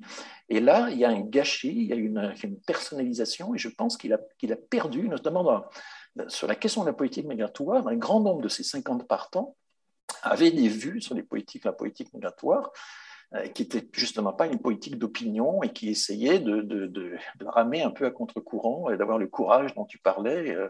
Euh, euh, voilà, c'est ça un peu mon diagnostic sur la période Macron et le lien entre. Et donc, ces partis étant divisés, pas seulement la République en marche, mais aussi, je peux vous dire que la France insoumise est très divisée aussi. Hein. Actuellement, il n'y a qu'un homme qui parle et puis son petit entourage. Mais enfin, une grande partie des députés de la France insoumise attendent, attendent qu'un autre discours soit possible et ont des idées très différentes, hein, je pense. Euh, et donc, du coup, ces minorités intérieures des partis font appel aux chercheurs pour essayer de mieux comprendre ce qui se passe. C'est l'expérience que j'ai. Moi, moi, je pense quand même que dans ces cinq dernières années, euh, beaucoup de choses se, sont faites, euh, notamment sur l'intégration. on a vu les moyens de l'intégration qui ont été quand même remis quasiment au niveau de l'Allemagne. Euh, avec 600 euh, voire plus euh, heures de, français qui sont. oui, oui, mais enfin, voilà, on est quasiment à, ce niveau-là. Mais les demandeurs d'asile n'ont pas droit à des cours de langue en France alors qu'ils ont droit en Allemagne. On peut, toujours, on peut toujours, c'était 200 heures avant, donc il y, a eu quand même une augmentation absolument astronomique. Mais, la mise en pratique est très difficile. Mais pas seulement, mais pas seulement de, de, l'augmentation quantitative, c'est-à-dire qu'il y a une réforme, par exemple, des procédures d'appel d'offres, il y a une vérification de la qualité des cours de français qui était totalement médiocre. Euh, il y a euh, une mobilisation très difficile, mais, mais, qui est en cours de, de Pôle emploi euh, pour accompagner on ne parle pas des réfugiés, là, on parle en général de, tous euh, les signataires du, du, CIR, de tous les primo-arrivants, donc y compris les, migrants familiaux, encore une fois, qui, sont quand même à peu près deux fois plus importants que, les réfugiés en France. Mmh. Donc il euh, euh, y, a, quand même des choses qui, qui ont évolué dans le bon sens, qui partent d'une prise de conscience, c'est-à-dire que le constat a été fait le constat de, la difficulté ou du sous-investissement dans l'intégration a été fait, le constat des éléments de blocage dans la politique d'immigration de travail a été fait, le constat euh, de la nécessité d'avoir une politique européenne, euh, notamment sur, euh, sur les situations de crise, et, je, je, pense totalement partagé. donc les choses évoluent sans doute dans le bon sens, mais euh, elles ne peuvent pas se ressentir dans l'opinion publique parce que, évidemment, commencer à améliorer les conditions d'intégration des primo-arrivants, ça va mettre 15 ans avant que ces personnes-là puissent vraiment devenir les marqueurs euh, d'une nouvelle politique. Et encore, ils ne font pas la majorité euh, de, l'ensemble des, immigrés. Et donc, le temps que ça va prendre, pendant ce temps-là, on laisse l'espace si on n'arrive pas à vendre cette politique, à l'expliquer, à, simplement dire que peut-être il faut faire autrement, peut-être il faut faire plus, peut-être peut effectivement, enfin tout, n'est pas parfait. il y, a, quand même des. Il faut vraiment vendre cette politique. Et il faut avoir le courage de dire, voilà, on a fait ça et on est fier de ce qu'on a fait et on veut aller plus loin ou on veut aller et, qu'on porte le débat sur quelle est la bonne politique d'intégration. Euh, Monsieur Zemmour parle d'assimilation, eh ben, qui nous explique euh, qu'est-ce que ça veut dire et pour le peu de personnes qui veut qui veut euh, faire venir en France, quels, seront les droits Pour lui, l'assimilation c'est bien simple. Il faut que les gens soient déjà français avant même d'entrer. Voilà, c'est. Ah, bon, je prenais, non, mais il, a, expliqué pour les Ukrainiens. Il faut qu'ils soient francophones et s'ils sont francophones, bon. Donc, je, je prenais cet exemple extrême. Mais, ça, c'est l'éternel problème, c'est que la, barre des critères euh, exigés pour euh, le, séjour, l'admission au séjour, s'inspire des critères pour la naturalisation, alors on n'est pas du tout au même niveau, de, au même, à la même étape évidemment du, processus. Et on avait déjà ça dans les livres de campagne de Sarkozy quand il a voulu reconquérir la, la présidence. On avait déjà ça dans, dans également le livre de campagne de Fillon, on a ça dans le livre de Stéphanie. Il faut toujours mettre la barre plus haut et plus tôt, le plus tôt possible, etc. Donc, en fait, et Sarkozy avait même inventé un, un serment, je me souviens de la formule qu'il le, les nouveaux entrants devaient prêter serment, devaient s'engager à s'assimiler le, jour même de leur entrée. Enfin, c'était la condition à laquelle on, devait leur redonner l'autorisation de séjour. Donc ça, ce côté, euh, il faut qu'ils soient assimilés. Il faut qu'ils en soient avant même d'en être. Enfin, il, faut, il faut en être avant d'y entrer. Hein. C'est le, côté... Euh, euh, bon, ça, ça n'a pas été effectivement contrecarré par Macron. Je trouve que ce qui manque aussi, c'est tout un discours qui explique à l'opinion que non, l'immigration euh, illégale n'est pas l'ennemi de l'immigration régulière, puisqu'une bonne partie des irréguliers deviennent réguliers, et qu'il y a même, et c'est ça, là les gens ne le comprennent pas, parce qu'il n'y a jamais une seule parole explicative là-dessus, une seule parole pédagogique. Les immigrés en situation irrégulière, il faut montrer aussi comment ils tombent en situation irrégulière, avec quelle facilité. Mais euh, ont le droit, d'inscrire leurs enfants à l'école, ont le droit de travailler, ont des droits qui sont liés au fait, non pas qu'ils sont étrangers, mais que ce sont des êtres humains. Hein, c'est ça le système juridique qui fait que ça marche.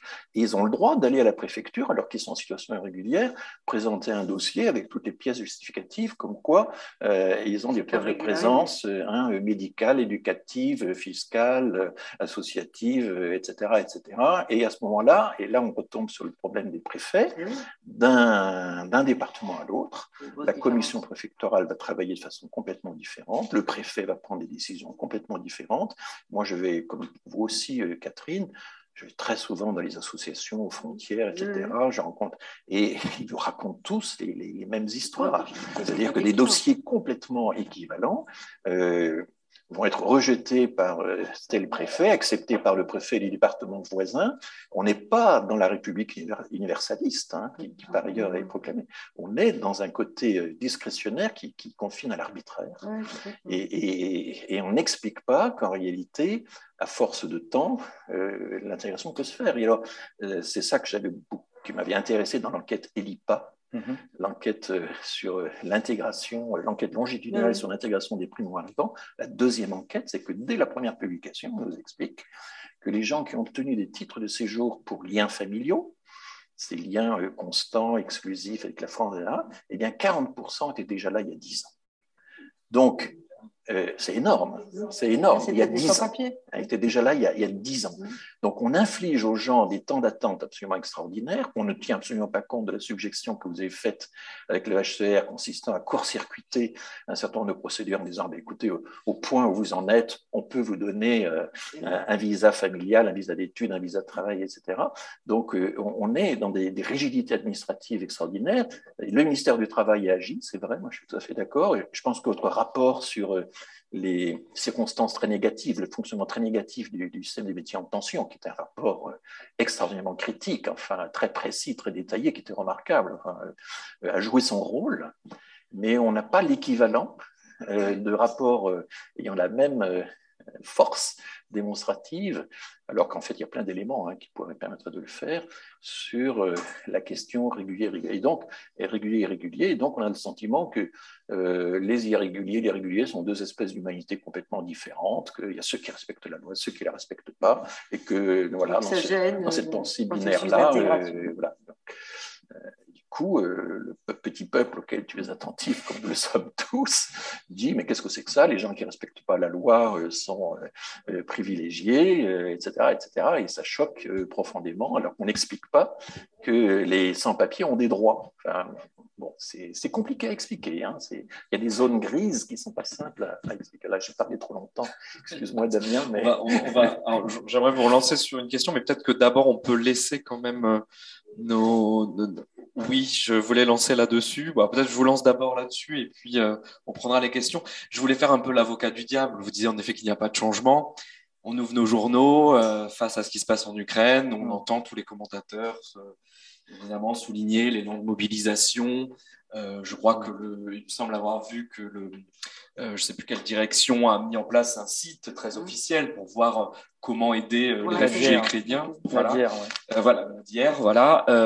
et la, la DIR est une position très minoritaire et très fragile. Voilà. J'ai il y a peu de chances que la DIR subsiste à l'élection présidentielle, survive à l'élection présidentielle. Voilà, donc d'où ma question, d'où ma question. Forcément, ce qui se passe avec l'Ukraine euh, semble démontrer, a priori, on est dans des idées reçues, une forme de changement dans la politique migratoire française. Et comment est-ce que ça, semble aussi interférer avec les élections présidentielles? Je ne sais pas si vous avez des, éléments là-dessus. Pour ce qui est de la politique française, je ne suis pas sûr qu'il y ait un vrai changement, mais pour l'Europe, oui, parce qu'on voit la, très grande fracture qu'il y avait eu pendant la crise syrienne entre l'Est et l'Ouest de l'Europe, même si on voit que c'est l'Allemagne qui a accueilli l'essentiel et que les autres n'ont pas fait grand-chose, euh, il y avait quand même un discours très très différent entre les pays de l'Est et de l'Ouest de l'Europe sur la question des réfugiés du Proche et du Moyen-Orient.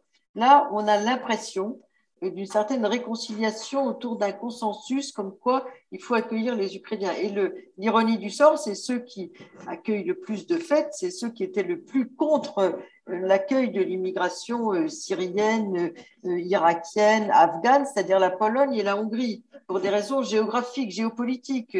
Une partie de la, Pologne, c'est une partie de, la Pologne, de la de l'Ukraine, c'est la Pologne d'hier, faut pas l'oublier, toute la partie occidentale, et puis le, sud de l'Ukraine a appartenu un temps à l'Autriche-Hongrie, euh, donc euh, certains ont obtenu d'ailleurs des passeports euh, hongrois. Donc en fait, ces pays se, redécouvrent, on peut les redécouvrir comme accueillant des réfugiés parce que souvent il y a de la famille des deux côtés de la frontière pour la Pologne et pour la, la Hongrie. Donc c'est assez étonnant compte tenu des positions extrêmement négatives qu'ils ont tenues pendant la crise de 2015. Donc ça, c'est quand même quelque chose. Et eux ne le vivent pas comme une contradiction. Non. Ils, c'est des voisins. Ils expliquent que c'est la, la, même civilisation. Que, etc. Enfin, Et pour l'Europe, c'est un changement quand même. On aurait pu rêver d'avoir le même accueil euh, euh consensuel euh, de la part de ces pays. ça m'évoque la façon dont on accueillit les boat people dans les années 73 à 75. Il euh, faut se rappeler que les boat people, ils ne sont pas venus en bateau. Hein. Ils erraient en bateau le long des côtes euh, du Vietnam, la Chine, etc. Mais enfin, euh, après des, parfois des semaines d'errance, quand la France a décidé de les aider, on leur a offert le billet d'avion.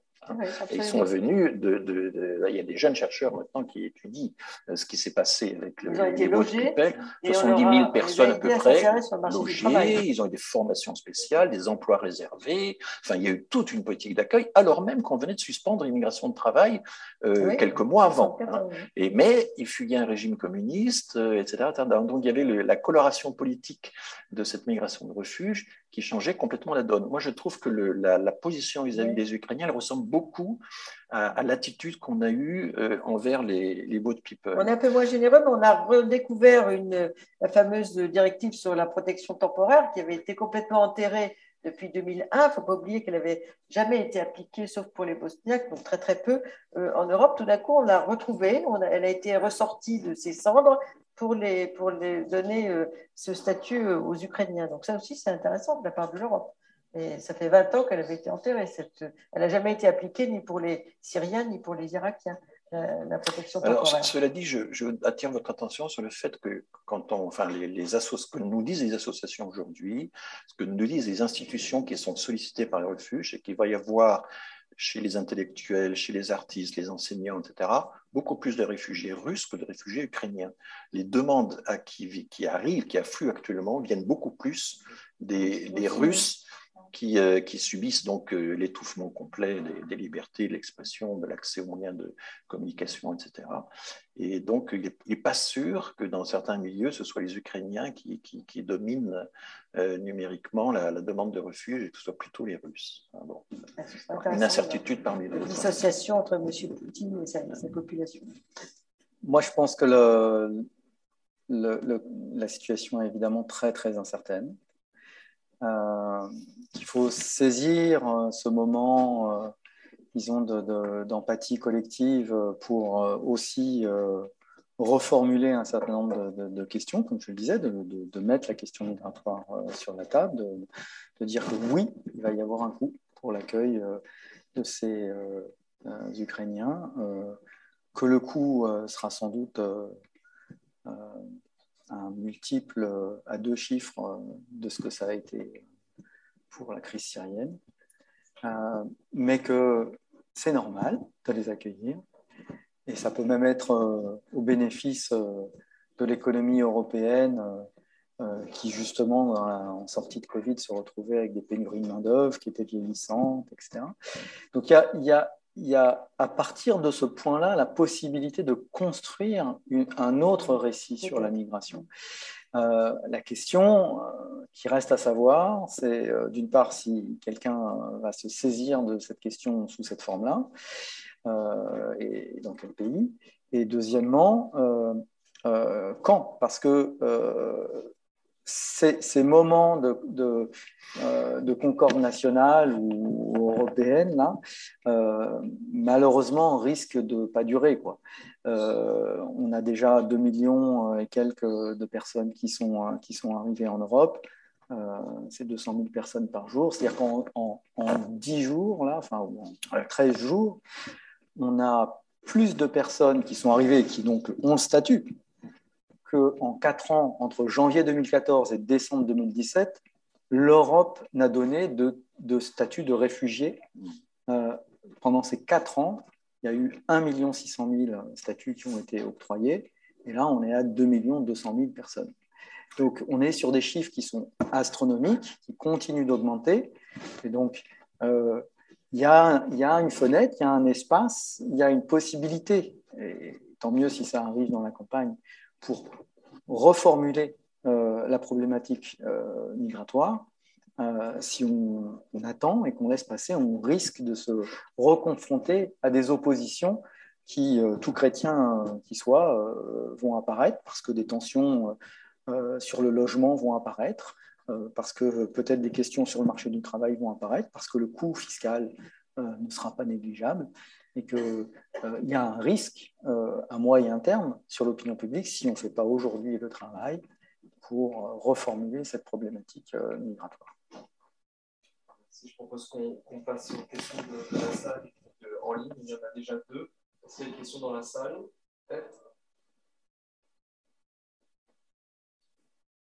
Non Alors je propose de regarder. Donc il y a deux questions. On va prendre tout d'abord la première, Maëva l'oiseau, et puis un ou une de nos intervenants peut, répondre. Au niveau juridique, quels sont les instruments existants ou débattus afin de garantir une protection pour les personnes en situation migratoire dans l'espace méditerranéen?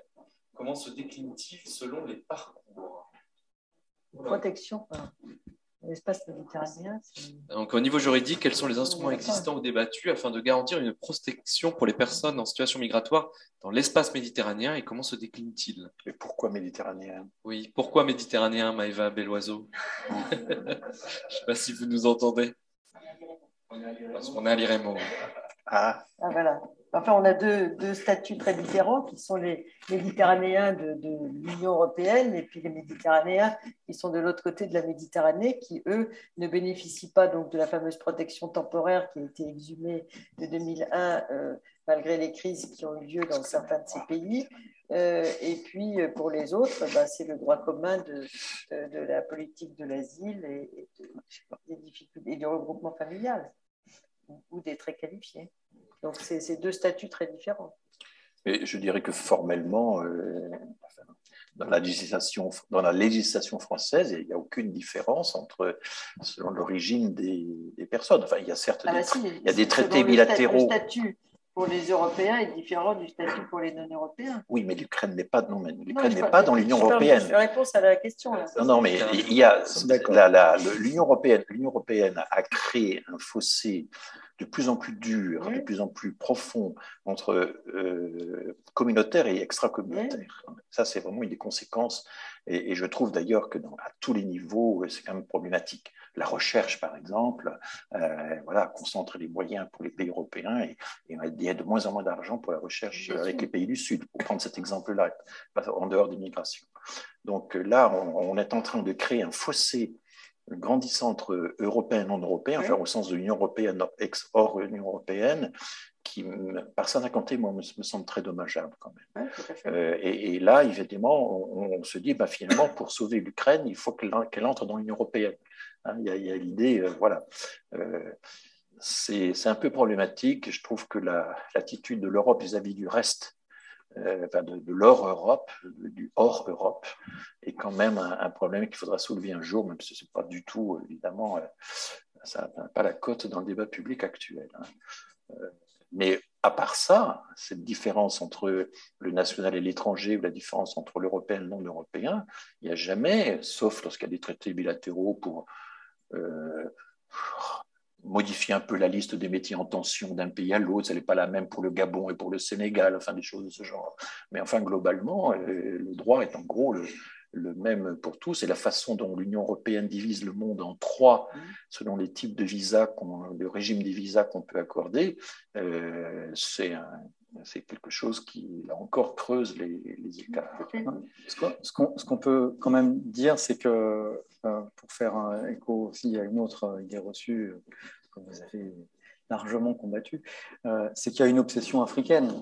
Il y a, l'obsession de, Il y a, euh, une interprétation, euh, à mon avis, trop démographique de la question migratoire, et, donc presque mécanique, et, qui, vaut à la fois pour les opposants ou, ceux qui, qui, sont plus favorables à une plus grande ouverture. C'est-à-dire, en disant il y a des besoins il y a un vieillissement de la population, donc nécessairement il y a des besoins de main-d'œuvre. De l'autre côté, euh, il y a une population très jeune qui, qui va doubler euh, en quelques décennies et, qui va donc nécessairement nous envahir. Il y a une sorte de, focalisation qui, qui s'est faite euh, sur, sur, sur l'Afrique, qui est fausse. Enfin, voilà, on peut démontrer assez, assez rapidement, à la fois par des critères géographiques et par des critères simplement de, de, de calcul de, proportionnalité, quoi, que, que l'Afrique ne va pas envahir euh, la France euh, ou, l'Europe.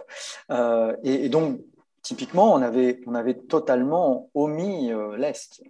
et, assez peu de personnes, finalement, ont gardé à l'esprit le fait qu'il pouvait aussi se passer des choses de, de, ce côté-là. Il reste une vision, disons, singulière et, et de crainte euh, vis-à-vis du continent africain et de ce que ça peut représenter en termes de, de, de Subsaharien surtout. subsaharien, mais parce voilà. On les voit à la télévision, parce qu'on les voit arriver sur les zodiacs. Et je crois que ça, ça joue beaucoup. Sans doute, sans doute. Mais, mais donc, il y a, y, a, y a, une différence de, de traitement de, de, ce point de vue-là. Et c'est vrai que dans le dialogue entre l'Europe et l'Afrique, euh, évidemment, il doit y avoir des questions euh, euh, de co-gestion de la migration et, de, et pour, pour, le dire plus directement, euh, des migrations de retour. Ça fait partie de la politique migratoire, le retour, mais il doit aussi y avoir un, un, un, des éléments de débat sur les voies légales d'immigration. Et, et, là, on, on voit qu'il y, y, a un déséquilibre qui, qui est, à mon avis, disons, fondé sur, sur une crainte, quoi, sur, sur, sur une crainte compte tenu des, des, dynamiques démographiques euh, mais encore une fois, sans, sans réalité, euh, sans fondement euh, vraiment avéré. Donc, c'est dans ce sens-là qu'effectivement, il y a un traitement quand même particulier de la migration de, ce continent. En tout cas, il y a une relation à la migration qui, provient de ce continent qui n'est qui, pas une question religieuse, hein, typiquement, hein, parce que ça ne dépend pas ça dépend pas des. Le, phénomène essentiel qui est oublié dans cette affaire, c'est que les trois quarts de la migration subsaharienne euh, vont vers un autre pays de l'Afrique subsaharienne. Ah et qu'il y, a une migration intra-régionale essentielle et que la, la, part qui, qui, va vers l'Europe ne bouge pas. Enfin, elle va bouger en, quantitativement parce qu'il y a un essor démographique important, mais ça ne va pas bouleverser, euh, ça ne va pas assurer le grand remplacement, hein, parce que là, il y a toute la thématique du, du grand remplacement qui est derrière. Qui a beaucoup de succès. Oui, et qui est, qui est compliqué parce qu'elle elle est, en fait, elle, elle, a plusieurs étages, elle empile plusieurs choses.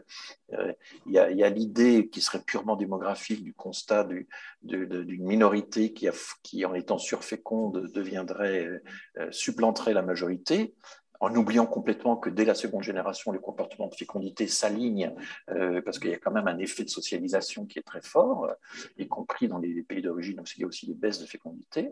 Il y a le deuxième étage qui consiste à dire c'est un changement de civilisation, euh, islam versus le christianisme. Puis il y a un troisième étage qui est très fort, hein, qui est tout ça c'est voulu. Tout ça, c'est un complot voulu par des élites mondialisées, bien représentées par euh, l'OCDE, par euh, les Nations Unies, par euh, l'Europe, par etc.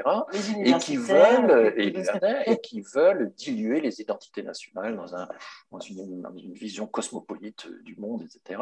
Donc, le constat, soi-disant démographique, le changement de civilisation et le complotisme euh, ça fait un cocktail. Euh, et il faut, pour réfuter le grand remplacement, il faut agir sur les trois niveaux euh, et pas seulement sur un des trois, à mon avis. Un peu le... Alors, oui, madame il y a un micro qui Une deuxième question, non? Bonsoir, pouvez-vous nous dire un mot sur les vagues d'émigration ah, des Européens au 19e, 20e Voilà. Là, c'est le rapport historique, oui. C'est ce, ça, ce que je disais tout à l'heure. Oui, En fait, on a vu des, vagues très importantes de population euh, qu'on a complètement oubliées comme migrants. Par exemple, les Allemands étaient très nombreux euh, en France euh, jusqu'à la fin du 19e siècle, par exemple. il ne faut pas oublier que bah, les Italiens, il y a près de 31 millions d'Italiens qui, sont, qui, ont migré, pas seulement en France, qui sont venus aussi en Amérique du Sud, etc. Donc c'était considérable. Mais là, elle, parle des. La personne évoque l'immigration vers le Nouveau Monde. Oui, oui. Euh, c'était considérable. Les, Tocqueville, dans la démocratie, dans la démocratie en Amérique, s'inquiétait des capacités de. Euh, d'incorporation des Allemands aux États-Unis en disant bah, ils vivent entre eux, ils mmh. parlent leur langue, ils se font livrer des livres en allemand, etc. Euh, donc, euh, les inquiétudes étaient les mêmes qu'aujourd'hui. Et, et, donc, euh, pour les Italiens, on a eu un départ considérable de, après le Risorgimento des Italiens vers l'Amérique du Nord et du Sud. Alors, 31 millions. Les historiens des migrations ont montré que, certes, il y a eu donc ces 40 millions, effectivement, de personnes qui ont migré vers le Nouveau Monde, des pays entiers, la Suède par exemple, a perdu 25% de sa population euh, dans les années 1880 à 1914. Hein, et la Prusse a, perdu euh, une des proportions considérables, c'était 20%, un quart, c'était vraiment énorme. Bon, bien sûr, il y a l'Irlande, bien sûr, etc. Et la France a échappé à ça. Et la France a échappé à ça. On est Sauf les, Basques et les, oui, un petit de la région peu, Voilà, mais enfin, c'est plutôt anecdotique que ça n'a jamais été massif parce qu'on a ce comportement malthusien euh, des, des, Français, des paysans français qui, qui faisaient le désespoir d'Alfred Sauvy et qui trouvaient que, voilà, s'ils avaient changé de comportement, c'est nous qui aurions, qui aurions, peuplé le Nouveau Monde. Et euh, en fait, on a envoyé au Canada à partir de 1770, on n'envoyait plus que des prêtres, des bonnes sœurs. Ça n'a pas euh, facilité le Donc, euh, mais les historiens, je pense à des gens comme Manning, euh, aux frères Lucassen, etc., ont montré qu'il y a eu de très très grands mouvements euh, migratoires historiques dans toute l'Asie, par exemple tous les coulis indiens, mhm. les coulis chinois, tout ça, ça représente aussi plusieurs dizaines de millions de personnes, que les Japonais, dans leur période impérialiste guerrière, ont déplacé des millions et des millions de personnes. Aujourd'hui, c'est un des pays les plus fermés, enfin qui émigre le moins et qui, bon, maintenant, on commence à avoir une immigration enfin pendant longtemps, ça ne bougeait pas, mais pendant des décennies, des décennies, il déplaçait les populations par millions, y compris les paysans japonais ou les paysans d'autres. Donc il y a eu un remuement de population très très important dans, euh, tout, dans tout le monde asiatique. Et puis, euh, les historiens insistent aussi beaucoup sur le fait que l'Europe euh, de la Renaissance, de l'âge classique, etc., n'était pas si immobile qu'on le, dit souvent, parce que lorsqu'on intègre le fait que les paysans étaient. Euh, bon, il y avait beaucoup, il y avait toute une population mobile qui franchissait allègrement les frontières, qui n'était pas dans les corporations. Il y avait une division très forte entre les, structures corporatives très fermées et le travail libre des gens qui erraient, etc. Quand on intègre tous les paysans qui étaient recrutés euh, dans les armées, il y avait des mercenaires. Il faut bien s'imaginer que l'armée de Napoléon, c'est à moitié des mercenaires étrangers. Comme l'armée romaine autrefois. Euh, il y avait donc tous ces historiens incluent les déplacements des paysans, incluent les, euh, et les services, le service militaire à l'époque, au XIXe siècle, ça durait cinq ans. Ça a même duré sept ans pendant la guerre de Crimée. Donc, c'est des vraies migrations quand, quand c'était des, des, déplacements à l'étranger. Donc, quand on réintègre tous ces mouvements de population, euh, en fait, il y a un grand renouvellement de population. Il y, avait beaucoup plus de migration que ce qu'on dit. Euh, ce n'était pas de la migration classique mm-hmm. telle qu'elle est mesurable aujourd'hui, etc. Mais euh, il faut savoir que tout ce mouvement d'historiens euh, existe et qu'il est maintenant très puissant, chez les, très, très influent chez les jeunes chercheurs. Madame, vous avez une question? Oui, alors est-ce que, en tant que spécialiste des problèmes migratoires, vous avez été sollicité par les candidats ou leurs partis pour qu'ils puissent affiner leur, euh, leur proposition dans ce domaine. Pas moi. moi non plus. Moi, je l'ai été, mais je n'ose pas dire par qui. Et euh, non, mais c'était euh, Madame Taubira, mais bon. Si vous voulez, le, problème, non, mais puis je n'ai pas répondu, si vous voulez, parce que le problème, c'est qu'à gauche, il n'y a rien en matière de proposition sur l'immigration. Parce que moi, j'ai écrit dans la revue de la LDH, de la Ligue des droits de l'homme, récemment, un article qui décortique les programmes euh, à droite, qui essaie de comparer euh, Zemmour, euh, Le Pen et Valérie Pécresse. mais après, je me suis dit, qu'est-ce que je fais à gauche? Mais il n'y avait rien. Et, donc, du coup, soit parce qu'ils sont tétanisés par le sujet, ils n'osent pas en parler, ils, craignent les effets de voilà, c'est ce qu'on a dit tout, à l'heure, euh, soit parce que tout simplement, ils n'ont pas vraiment travaillé sur la question. Et euh, donc, du coup, euh, on peut analyser les programmes des candidats. voilà, parce que, en gros, ce qui est quand même très intéressant, c'est que Zemmour, lui, veut tout abolir. On, arrête, là, dès qu'il est élu, au mois d'avril, de, oui, d'avril, là, ça y est, il stoppe toute l'immigration. Il ne dit pas comment il va faire, mais il stoppe tout. Euh, et le droit n'existe pas pour lui. Les conventions internationales n'existent pas pour lui. Il a une baguette magique qui est le référendum qui va euh, avaliser tout ce que le président va dire, et comme il y a une osmose entre le président et le peuple, euh, ça va se résoudre comme ça. Chez Valérie Pécresse, il n'y a pas ça du tout. Il y a l'idée qu'il faut réunir le Congrès, que le droit existe, et que, mais alors ce qui est très intéressant chez Valérie Pécresse, c'est l'idée qu'on va faire une grande réforme qui va être l'établissement de quotas par origine nationale. C'est la première fois. Et, alors, pour mettre ça en œuvre, ça est manifestement inspiré par Stefanini, il y a l'idée d'une réforme constitutionnelle, dont le texte existe déjà, il est disponible sur le site de Valérie Pécresse, qui consiste à dire que si on fait des quotas par origine nationale, sans dire exactement pourquoi on les ferait, l'Afrique est dans le viseur, hein, manifestement, eh bien, euh, on risque de se heurter à des obstacles juridiques qui sont, ah et qui sont les, conventions internationales, et le, Conseil constitutionnel ne serait pas d'accord. Alors, on va introduire une réforme constitutionnelle qui va limiter le droit du Conseil constitutionnel à opposer à ce genre de réforme les, et, à opposer les conventions internationales à ce genre de réforme.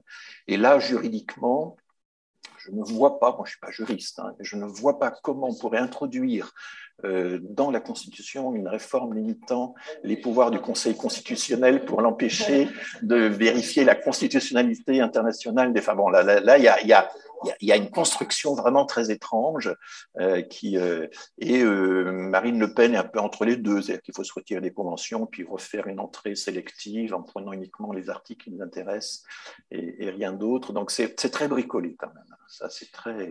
Moi, si je peux ajouter un petit quelque chose que j'ai travaillé sur un, un regroupement d'associations de défense des droits des migrants qui s'appelle les États généraux de la migration, qui depuis 2017, juste après, je crois que d'ailleurs François, tu as préfacé le livre qu'ils avaient tu l'as évoqué tout à l'heure. Voilà, c'est ça.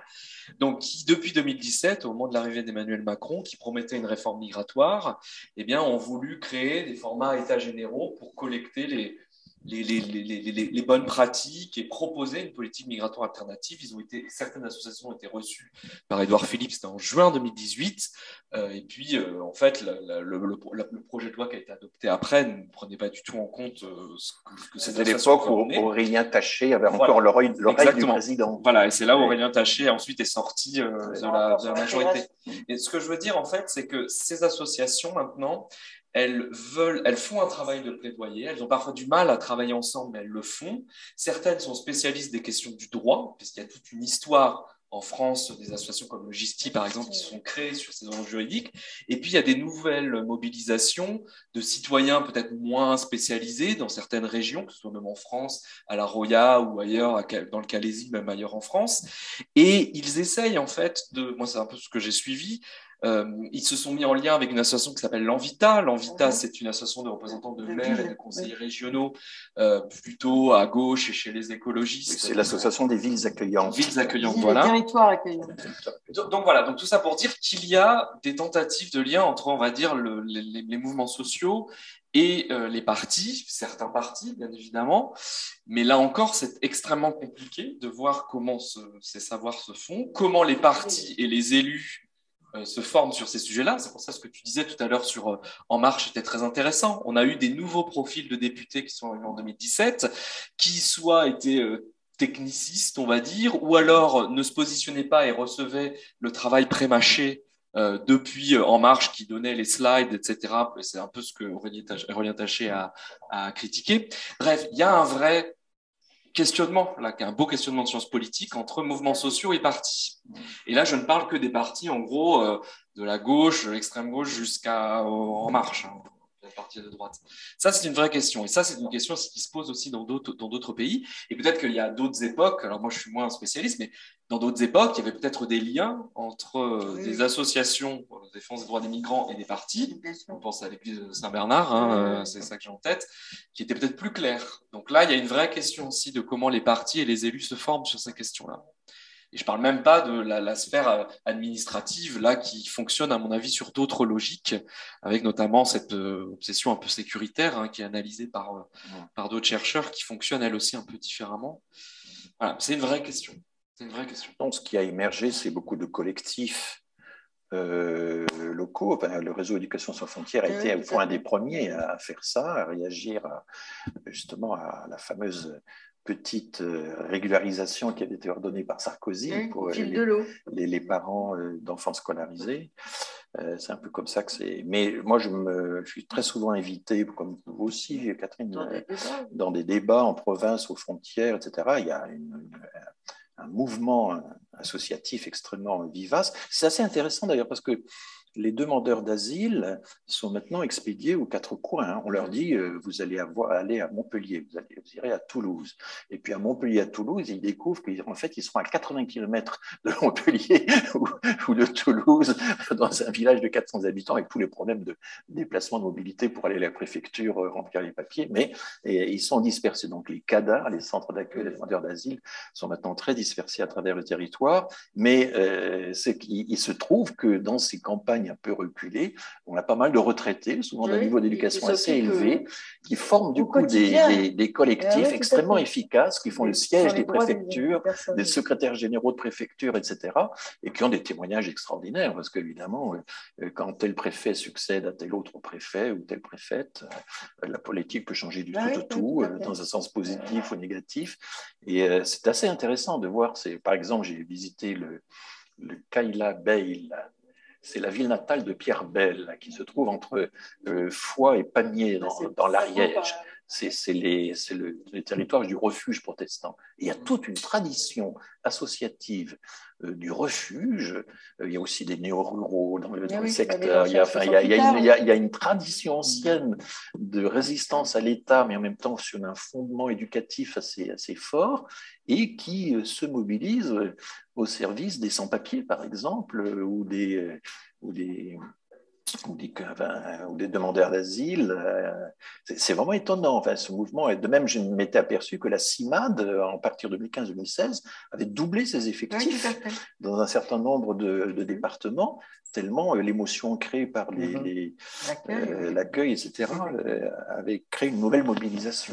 Et ce qui me surprend, c'est qu'aucun des politiques candidats à la présidentielle ne se préoccupe de cette population-là de ceux qui défendent, qui sont dans le, euh, qui, qui, ont critiqué très fortement et à juste titre le délit de solidarité, etc.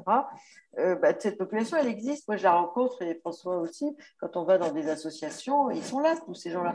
Ils sont totalement oubliés comme électorat potentiel de l'ensemble de la classe politique. Et ça, ça me surprend énormément. Et, lorsqu'ils rencontrent euh, le préfet ou le secrétaire général de la préfecture, les gens leur disent enfin, Pourquoi vous défendez les sans-papiers Vous faites le jeu du Front National. C'est ce que les préfets opposent à ces, à ces militants, certains préfets, hein. parce que la population est très variable. Hein, pas... Mais les préfets, dans l'ensemble, il y a quand même une politique euh, extrêmement dure. Euh, dans la plupart des, cas en France, moi je pense. C'est un verrou qui est incroyable parce qu'ils ont des, directives de, ah, Ils ont une politique du chiffre. Du ministère de l'Intérieur, oui, tout à fait. Est-ce qu'il y a voilà, une autre question ici? Ah, deux questions dans les dix minutes qui nous restent. Oui, bonsoir. Euh, Peut-être retirer le. Parce que sinon, on ne comprendra pas. Oui, bonsoir. Euh, merci pour, euh, pour, toutes vos interventions. Euh, vous avez évoqué tout à l'heure un projet de loi donc, qui, a été, qui a été voté après 2018 et puis la réforme de 2021 dont je n'ai pas connaissance, qui, qui indiquerait selon, nous, selon vous un certain nombre de progrès en matière de, de, règlement concernant l'immigration, peut-être de travail, ce que j'ai compris. Mhm. Euh, est-ce que vous pourriez nous dire si euh, la politique migratoire d'Emmanuel Macron, en fait, était très différente de celle de ses prédécesseurs, que ce soit François Hollande ou, Nicolas Sarkozy, et en quoi elle se différencerait, évidemment, euh, alors ça, ça n'est que prospective, mais de celle d'une nouvelle Pécresse, voire d'une Marine Le Pen, en excluant Eric Zemmour, parce que je pense que c'est encore mhm. autre chose. Merci prend les deux questions peut-être Oui. Merci. Donc moi, ma question est plus euh, pardon, générale. C'est euh, finalement, enfin, ces arguments-là, à part quelques modifications sur les chiffres, on les entend, enfin, moi en tout cas, que je milite euh, dans des sections qui sont plutôt pour l'immigration. j'entends ces arguments depuis une bonne dizaine d'années. Ils sont réactualisés selon les chiffres, mais en tout cas, j'entends toujours les mêmes. Et euh, je vois que sur le plan électoral, ça n'avance pas, en tout cas. Et euh, est-ce que ça ne veut pas dire qu'il y a euh, bah, un marché électoral qui est plus porteur pour les idées anti-immigration? Et pourquoi, en fait, est-ce qu'il y a un marché électoral porteur sur les idées anti-immigration? Est-ce que ça ne voudrait pas dire que l'État n'a pas autre chose à proposer que ça? Parce que finalement, pouvoir faciliter l'intégration des nouvelles et nouveaux immigrés, c'est pas aussi améliorer la, le fonctionnement de l'État-providence et aussi euh, améliorer l'état de l'industrialisation du pays. Est-ce que ça ne sont pas aussi des choses qui sont hors de portée des politiques actuellement? Deux grandes questions. Euh, Celle qui, je peux, sur la continuité de la politique, bon, François Hollande a poursuivi la politique de Nicolas Sarkozy. et comme Nicolas Sarkozy a beaucoup tangué sur un certain nombre de sujets, qu'il avait de lui-même abandonné la politique d'immigration choisie, elle n'a pas été reprise par Hollande et il y, a, une grande continuité. Il, faut quand même, il, faut, il y a une chose qu'il faut, enfin, que, qu'il faut savoir, c'est qu'il y a eu une grande stagnation de l'immigration euh, dans les années à partir de 73-74, la crise jusqu'en 2000. Et à partir de 2000, la migration progresse. Hein, c'est ce qu'on montre bien. Et elle progresse de façon continue, quels que soient les, les, présidences ou les régimes. On est, euh, on est sous Chirac en, en, 2000, et puis après, euh, euh, ça, continue avec Sarkozy, Hollande, Macron. Elle progresse très régulièrement. On a maintenant un recensement par rotation annuelle qui permet d'avoir une estimation de la migration des nouveaux entrants chaque année.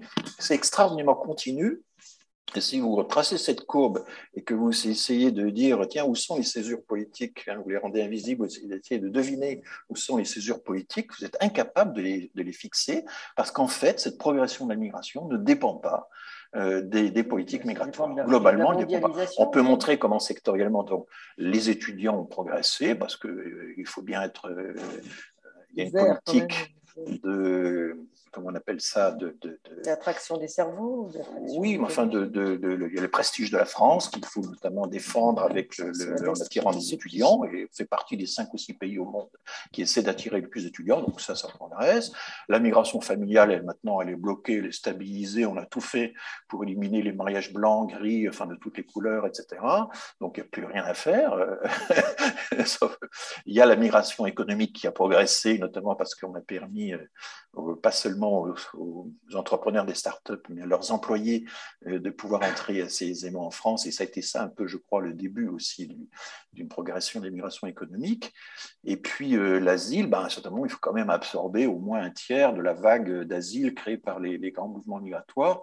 Mais tout ça, ça ne dépend pas vraiment des politiques, très peu. Donc il y a un décalage incroyable entre l'activisme des politiques, ces lois que l'on fait tous les 15 mois, tous les 16 mois, et la grande stabilité de la progression migratoire qu'on observe, euh, pas au même euh, niveau que dans d'autres pays, mais enfin qui est quand même nette et qui est liée à quoi? Bah, À la mondialisation, à une mobilité croissante euh, et à la banalisation du phénomène. voilà, donc du coup, continuité. alors Hollande, c'était la continuité par le silence. Par non mais il faut lire il faut lire Vincent Feltès qui a été le conseiller migration de François Hollande qui a écrit un livre et il y a trois pages extraordinaires où il dit ben voilà chaque fois qu'on essaye d'aborder avec le président la question migratoire à l'époque où Angela Merkel venait de lancer son appel hein, euh, il répond pas, il change de sujet. Il était persuadé, dit test, que moins on en parlait, plus le problème se résoudrait de lui-même. Voilà. Et donc, je, le dis souvent, c'est une phrase que je, je, radote un peu, mais on n'a jamais su ce que pensait François Hollande de la migration, ni même s'il en pensait quelque chose. C'est, Alors que, évidemment, Emmanuel Macron, lui qui a des idées sur tout, euh, a des idées sur la migration africaine, a des idées sur euh, la migration économique, etc., etc. Mais au fond, euh, n'a pas fait autre chose que euh, de durcir un peu les. Il y a eu cette époque, à la fin 2018, il y a eu le grand débat sur les facteurs attractifs de la France, vous vous souvenez On a raconté euh, euh que qu'on avait la ME, qu'on avait le droit du sol, qu'on avait euh, l'allocation des demandeurs d'asile, la misère petit Ada, euh, qu'il y avait, etc., etc. Enfin, toute une série de choses, et qu'à cause de ça, c'était pour ça qu'on avait tant de Géorgiens et d'Albanais et de migration, etc. Et on a raconté, et on, là on utilisait évidemment les chiffres absolus, et on a utilisé toutes les ficelles pour essayer de faire croire qu'on était surattractif, alors qu'en réalité, bah, le problème de la France, c'est qu'elle n'est pas si attractive que ça. Voilà. on, surestime notre attractivité, et en réalité, notre ADA comparé aux autres allocations dans les pays étrangers, euh, tout à fait banal. Euh, le, droit du sol euh, par rapport à d'autres pays qui ont ça, on ne naturalise pas à tour de bras comme dit Marine Le Pen, on est dans, dans la moyenne, sous la moyenne nationale, y compris quand on inclut les mariages que montre l'OCDE, très nettement. Donc, euh, euh, euh, et du coup, le grand débat sur l'immigration qui avait été proposé en janvier 2019 a tourné court. Parce qu'au lieu que ce soit un vrai débat, c'est une succession de prises de parole par les, différentes parties qui n'étaient pas d'accord en leur sein et qui ont mis, donné la parole à deux ou trois porte-paroles chacun. Et euh, la République en marche, il y avait du plus humanitaire au plus sécuritaire. La, la France insoumise également était divisée, etc. Même le Rassemblement au Front National est divisé. Hein. Donc il n'y a aucun euh, consensus. Et donc, du coup, le ralliement se fait sur des phrases simples, sur des choses. Euh, voilà. Mais je ne pense pas que substantiellement, la politique d'Emmanuel Macron ait, vraiment changé, sauf peut-être ce domaine non dit de la, de la, réforme de la migration économique. Mais euh, je, je, je, je, suis pas, pas d'accord. Non, je suis pas totalement convaincu. Ben, je, je pense qu'il y a des. Non, non, mais après, il y, a des évolutions. Encore une fois, sur, sur l'intégration, il y, a des, il y a des choses euh, qui étaient absolument nécessaires. Enfin, c'est un effet de rattrapage, hein, c'est pas, voilà, qui, qui, ont été faites quand même. Euh, sur l'intégration des réfugiés, la création de la DIER, alors est-ce que cette, cette, entité subsistera? C'est à voir, mais il y a euh, notamment un engagement qui est pris avec les communautés, les, les, municipalités, les communautés locales, qui, qui, est quand même à, à, mettre au, au, crédit des, des, autorités françaises. Il y a une, il y a une réforme de l'immigration euh, de travail. Il y a des choses qui se font, mais il reste, à mon avis, ce point clé, enfin pour me répéter, mais euh, qu'on on a, personne ne prend la parole pour expliquer pourquoi il y a de l'immigration en France. Pourquoi il ne peut pas ne pas y en avoir et, quels sont les choix qu'on fait? Voilà. Il y a des besoins de main-d'œuvre, il y a de l'immigration de travail. Est-ce qu'il en faut plus? Est-ce qu'il en faut moins? Débattons, pas de problème. Euh, c'est pas forcément qu'il faut nécessairement plus d'immigration, hein, mais euh, pourquoi on a de l'immigration de travail et comment euh, on peut, disons, tirer mieux parti de, de cette opportunité? Pourquoi il y a de l'immigration familiale? Que ce sont des Français qui se marient majoritairement avec des, étrangers. Et comment il faut accompagner ces migrants familiaux pour qu'ils s'insèrent, puisqu'ils sont là pour rejoindre leurs conjoints durablement dans la société C'est ça qui est frappant, c'est qu'on a eu des discours pédagogiques extraordinaires sur la réforme des retraites, où le, président de la République s'est engagé personnellement pour entrer dans les détails de la réforme, expliquer ça devant des municipalités des citoyens, etc. On n'a jamais eu l'équivalent d'un discours pédagogique pourquoi on a des étudiants, Pourquoi on a des étudiants, on accueille des étudiants et étrangers en France, et plutôt plus que dans d'autres pays, et pourquoi c'est une chance pour les universités françaises, etc. Et une partie d'entre eux retourneront dans leur pays ou iront ailleurs, une partie d'entre eux resteront. Euh, mais pourquoi on fait ça? Il euh, n'y euh, a pas cette explication. Donc on va euh, et puis évidemment sur, euh, sur les gens qui sont en, besoin de protection internationale, pourquoi on les accueille, jusqu'à quelle proportion, ayons un débat. Euh, effectivement, il y a tout un tas de pays qui ont des objectifs chiffrés ou qui ont une ligne budgétaire qui leur permet de, tout à fait avoir un débat euh, euh, sur euh, le niveau d'investissement ou d'effort qu'on veut mettre dans la protection internationale. Et peut-être que différents partis, différentes parties de la population peuvent avoir des, vues différentes là-dessus. Mais si on n'explique pas, il reste que c'est un problème à résoudre. Donc, quand on, ce problème à résoudre devient purement quantitatif, donc, des quotas, une limite numérique. Est-ce qu'il faut augmenter ou baisser l'immigration? La question se résume à est-ce qu'il faut augmenter ou baisser l'immigration? Or, ce n'est pas, pas la vraie question. Et, évidemment, donc on, va, on, va, prendre des décisions sur les frais d'inscription pour les étudiants, on va prendre des, décisions sur des quotas par nationalité, on va prendre des décisions euh, voilà, de, qui sont hors sol en fait par rapport à la problématique parce que on n'arrive pas à poser cette problématique d'une façon euh, cohérente. Par la peur Encore, encore euh, je, mais c'est la peur de la peur. Moi, j'appelle ça la peur de la peur. on pense que l'opinion publique, on pense que l'opinion publique a peur. On a peur de cette peur, c'est-à-dire peur des conséquences électorales de cette peur. C'est ce que j'appelle la peur de la peur. Mais c'est la politique d'opinion. C'est la politique d'opinion. politique. Écoutez, vous avez toute une série de sondages qui ont été copiés directement. J'ai étudié ça des sondages qui sont effectués aux États-Unis. Fracture sociale est un bel exemple de ça. C'est quand même le CEVIPOF, Le Monde et euh, le, think tank euh, l'Institut Montaigne qui pose des questions du genre. Pensez-vous qu'il y a trop d'étrangers en France? 60, à peu près deux tiers des Français disent que oui, et ça progresse. L'enquête existe depuis 2013 et ça a progressé euh, en gros de 50% à deux tiers.